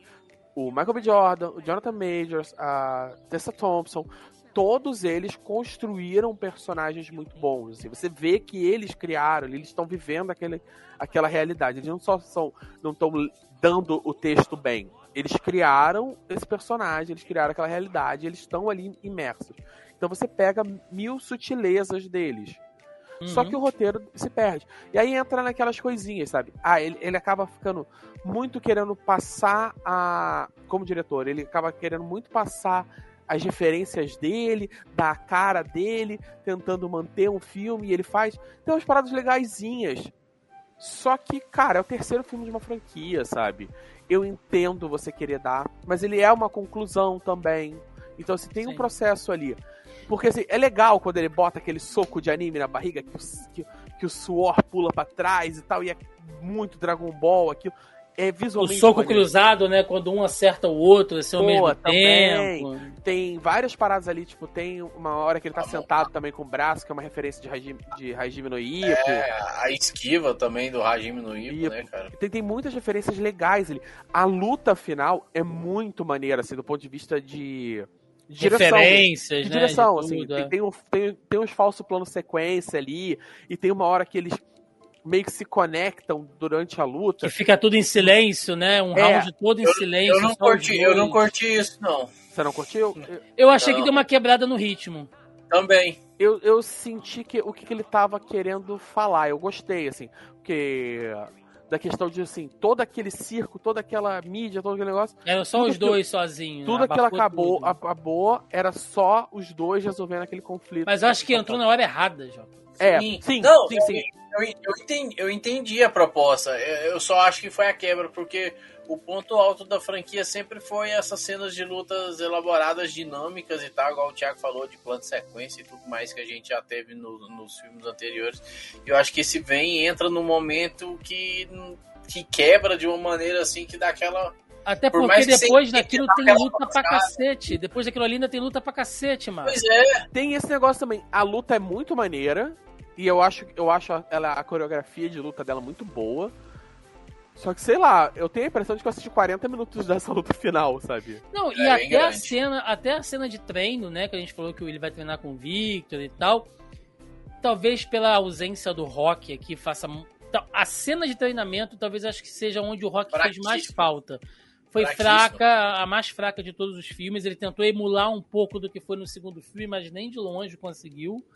Né? E aí a gente vai para essa luta final aí, ah, com o Adonis conseguindo vencer. E eu acho que o que vale aqui, e aí de novo, né, são os dois sendo muito bons, é o papo de vestiário. Porque o Pô. Adonis não comemora a luta, né? Você vê que ele tá assim ainda muito. E ele vai lá no vestiário confrontar o Damian. O Damian tá sentado no escuro, né? E, de novo, né? Aí é a questão de uma fotografia muito bacana, porque o Damian lutou de preto, o Adonis lutou de branco, e aí o Adonis está sentado do lado dele no vestiário, e a parte que o Adonis está tem um spot de luz. E a parte que o, o Damian tá, o spot de luz não tem, quebrado, ele tá nas trevas. Então você vê que o cara, naquele momento, o Damien tá confrontando as trevas internas dele, né? Uhum. As merdas que ele passou, talvez ele deve estar lembrando, tipo, porra, eu passei o pão que o diabo amassou Pra esse momento e. e não consegui e tal, não Yeah. sei o quê. E aí fica a lição da, da, da, da, da amizade acima de tudo no final pra vocês, porque naquele momento que o Joaquim pontuou, quando ele luta lá com o Félix, que ele ganha e o Adonis não vai até ele, aqui que ele perdeu, o Adonis foi. O Adonis foi. O Adonis foi e ali eles se acertam, né? Do jeito meio bruto. Porque era naquele deles. momento da derrota que ele precisava do Adonis, não na da vitória. Na vitória ele tava rodeado, gente. Sim. É. sim. Quando ele tá. No fim das contas, quando ele tava sozinho, o Adonis foi Sim. ainda, sabe? E Quer aí dizer, o. e tam- eu acho que não é nem tanto uma vitória assim. Não passando pano pro Adonis, porque ele realmente Não, foi errado, não, como a não, gente não. já disse. É, eu acho que assim, não é nem um processo de a amizade acima de tudo, eu nem li isso. Eu acho que também é um processo. é- eu vejo o filme muito mais. Muito mais protagonizado pelo Adonis do que uma. do que cor estrelado, né? Então eu não vejo nem tanto esse momento da amizade acima de tudo. Eu vejo o Adonis fazendo as pazes com os erros do passado dele. Ele se, redi- se redimindo pelo erro do passado dele. Quando ele deixou o cara sozinho na derrota e ele indo agora atrás pra dar um. dar- estender a mão, falar. E a, e a redenção do próprio Damien, né? Porque ele chorando ali, né? Com a cara toda inchada, ele vira pro Adonis e fala: Cara, a culpa não é tua, nunca foi tua. Né? Na verdade, eu tinha as minhas revoltas, as minhas coisas, eu descontei isso da maneira errada. Apesar de eu ainda achar que o Adonis.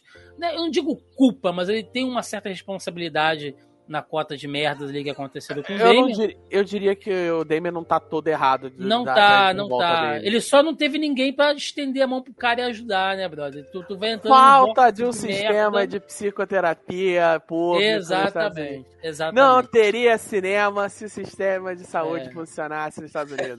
E aí fecha o filme com o Adonis treinando a filhinha dele ali no, no ringue, brincando com ela, né? Então, que a gente já pode dizer que é o fechamento dessa franquia. E se daqui a uns 5 anos a gente tiver o filme com a filha do Creed, eu não vou duvidar.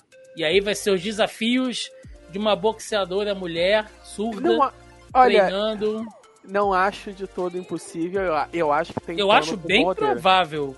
É, porque considerando o lucro que esses filmes deram, né? Mas. Não, eu- os irmãos lá que, que são donos dos direitos lá, que inclusive são tão, tá uma treta cabulosa. O Stallone recentemente xingou eles é, em postagens em rede social e tal, porque eles estavam planejando fazer filme até do, do Ivan Drago com o É. Dolph Lundgren. É uma treta da. Infelizmente, infelizmente assim, infelizmente pro, pro Dolph Lundgren, né? Pro lado do Stallone, que é uma obra dele que foi tirada dele, tirada, né? Foi um contrato, mas de uma maneira esperta tiraram dele. É, o Lundgren agora acusou um câncer e falou que tem dois, três anos de vida no Foi, máximo. O que é triste, né? Um cara importante para nossa formação aí que a gente que cresceu com, com cinema de ação tão forte presente na nossa vida. Mas. É, e tinha, tinham planos, eles têm planos para vários spin-offs, inclusive animação de, Só- de, de- de- de- desse, É. desse universo aí. Então eles vão enxugar, cara, e é, e é, e é isso que tá deixando eles falando cada vez mais puto, porque eles vão enxugar essa, essa, essa vaca enquanto tiver uma gotinha de leite pra sair. Vou orda- ordenar até matar. A vaca até matar, né? Só antes da gente ir para as considerações finais, né? Só fazendo aqui, já que você citou essa questão do, do câncer do Dolph Lundgren, a gente até falou sobre isso na nossa live de quinta. Essa semana a gente perdeu o Ray Stevenson também, né? Morreu Sim, jovem, 58 anos. Deve justiceiro mais porra louca. justiceiro zona de guerra. Assim como o. Dolph Lundgren, olha aí. ó. É, cara, é verdade. Então aí fica só a nossa menção honrosa aqui ao Ray Stevenson, né? Fez o, fez o Thor também, então um cara que fez muita coisa bacana na cultura pop. Fez Star Wars, então é Sim. muito, muito legal. Joaquim Ramos, considerações finais, franquia Creed, saldo positivo, negativo. Saldo positivo. Positivo. É, é- é aquela parada. melhor, não- melhor. Na, na ordem, quem que você acha o melhor filme? eu acho o 1, o 3 e o 2. Eu, eu gosto dos três. Eu, eu, eu bati pra caramba na direção do, do 3 também. Mas eu acho que o, o 3 ele se destaca em relação ao 2 pela questão do, do peso dos atores, sabe? Uhum. O elenco todo reunido, estabelecendo ali, ele consegue estabelecer um filme mais memorável do que o 2. O 1, um, eu acho de longe o melhor, melhor, assim. Eu diria que o 1 um tá até no meu top 3 de se pegar a franquia rock inteira, sabe? Ô, louco. Eu realmente gosto bastante do 1. Um. Justo. Colocar, colocaria o Creed 1 no top 3 da franquia também, eu acho. Boa. E você, Marquinhos? Saldo final positivo? Qual que você mais gosta? Ah, o primeiro. É, eu, eu acho que eu vou bem na ordem de lançamento mesmo. Um, dois, três. É. É, como a gente falou, cara, o, a figura Ivan Drago permeia essa franquia e ter ela de volta tantos anos depois e trazer esse lado humano do personagem, trabalhar isso e mostrar o resultado disso décadas depois, transposto é, nesse filho dele que vem com tanta visceralidade quanto ele veio lá nos anos 80. E. Ah, eu, eu, eu gosto bastante. Tem a questão, igual o Joaquim falou, do elenco de peso do terceiro filme, de ser o melhor elenco, de, apesar de não ter o Stallone ali, mas é o melhor elenco principal da, da, da, trilogia. Mas sim, tem, tem algumas, algumas coisinhas de, de, de, roteiro e de direção e tal que, que também me incomodam. E eu tenho menos incômodos, eu acho, com o segundo filme do que com o terceiro. E esse lado nostálgico de ver Ivan Drago ali novamente também tem, tem todo um apelo para mim que, que faz eu, eu colocar aí o 1, 2, 3 na ordem mesmo de lançamento. Muito bem. Eu fico também com 1, 2, 3, apesar que o 2 eu vou dizer que eu tô roubando muita sardinha pelo meu apego emocional ao Rock 4, né? Já que é, é o, a gente já chamou o Creed 2 de Rock 4.5. Então. né? E o 3. É o Rock 5 que a gente merece. O 3, eu tô gostando dele mais agora que a gente falou sobre ele. Acho que a gente externou umas Eu vou ver de novo. Eu quero ver de novo depois que a gente conversou. Esse filme melhorou mais para mim, apesar também que ele destacou essas falhas, essas faltas de foco, né? De, de, de chegar, assim, de, de, não alcançar o potencial dele, como a gente citou aqui, mas ainda assim eu gosto bastante por levantar todas essas questões, essas sutilezas, às vezes, que a gente citou. É isso, meninos. Vamos lá, vamos pro encerramento. Vambora! E chegamos ao final de mais um Zoneando Podcast, edição gigante, mas não poderia ser diferente, né, gente? Falamos aqui de três filmaços da franquia Creed inteirinha. Exumou herdeira, dois participantes, né? Exumei, tirei da catacumba, né? Joaquim Ramos aí largou o plantão. Na verdade, ó, o Joca tá gravando com esse tema aqui falso, porque ele tá gravando do hospital nesse momento. Ele tá gravando do necrotério do hospital. Então, é... Botei o chroma key aqui na sala. Do... É, é melhor, é melhor, é melhor deixar. Fica mais, né? Enfim. É, e seu Marcos Lázaro, que tá aí, né? Marcos estava fora do país aí, tava foragido aí há alguns anos, voltou só pra gente gravar esse fiquei, podcast. Fiquei em hiato, né, de produção de conteúdo aí quase um ano. e... Ficou em hiato da vida, Marcos em alguns anos aí, né? Mas que bom que você tá de volta. Basicamente. Mas aí tem, tem pouco mais de um mês aí que voltei a produzir. Estamos aí firme e forte produzindo como nunca no canal. Não só no canal, como também nas redes sociais de vídeos verticais. Estamos aí produzindo também um conteúdo paralelo para lá bacana. Nada pedantezinho, nada zoeira, nada de dança, nada. É conteúdo mesmo. Então estamos lá fazendo esse trabalho aí, tá bem bacana, cara. Tá sendo. Depois de tanto tempo, tá sendo revigorante. Assim como, como o Rock Balboa voltando para treinar o moleque Adonis, tá sendo revigorante, tá aí voltando a produzir e tá aprendendo essas novas plataformas e entendê-las e, e conversar com esse novo público e tal. Então, é isso. Para quem quiser conferir aí o trabalho, procura a sessão de aluguel em tudo que estamos aí. Isso aí, procurem sessão de aluguel aqui no YouTube, né? E nas redes aí, vai estar na descrição do programa para quem quiser conferir.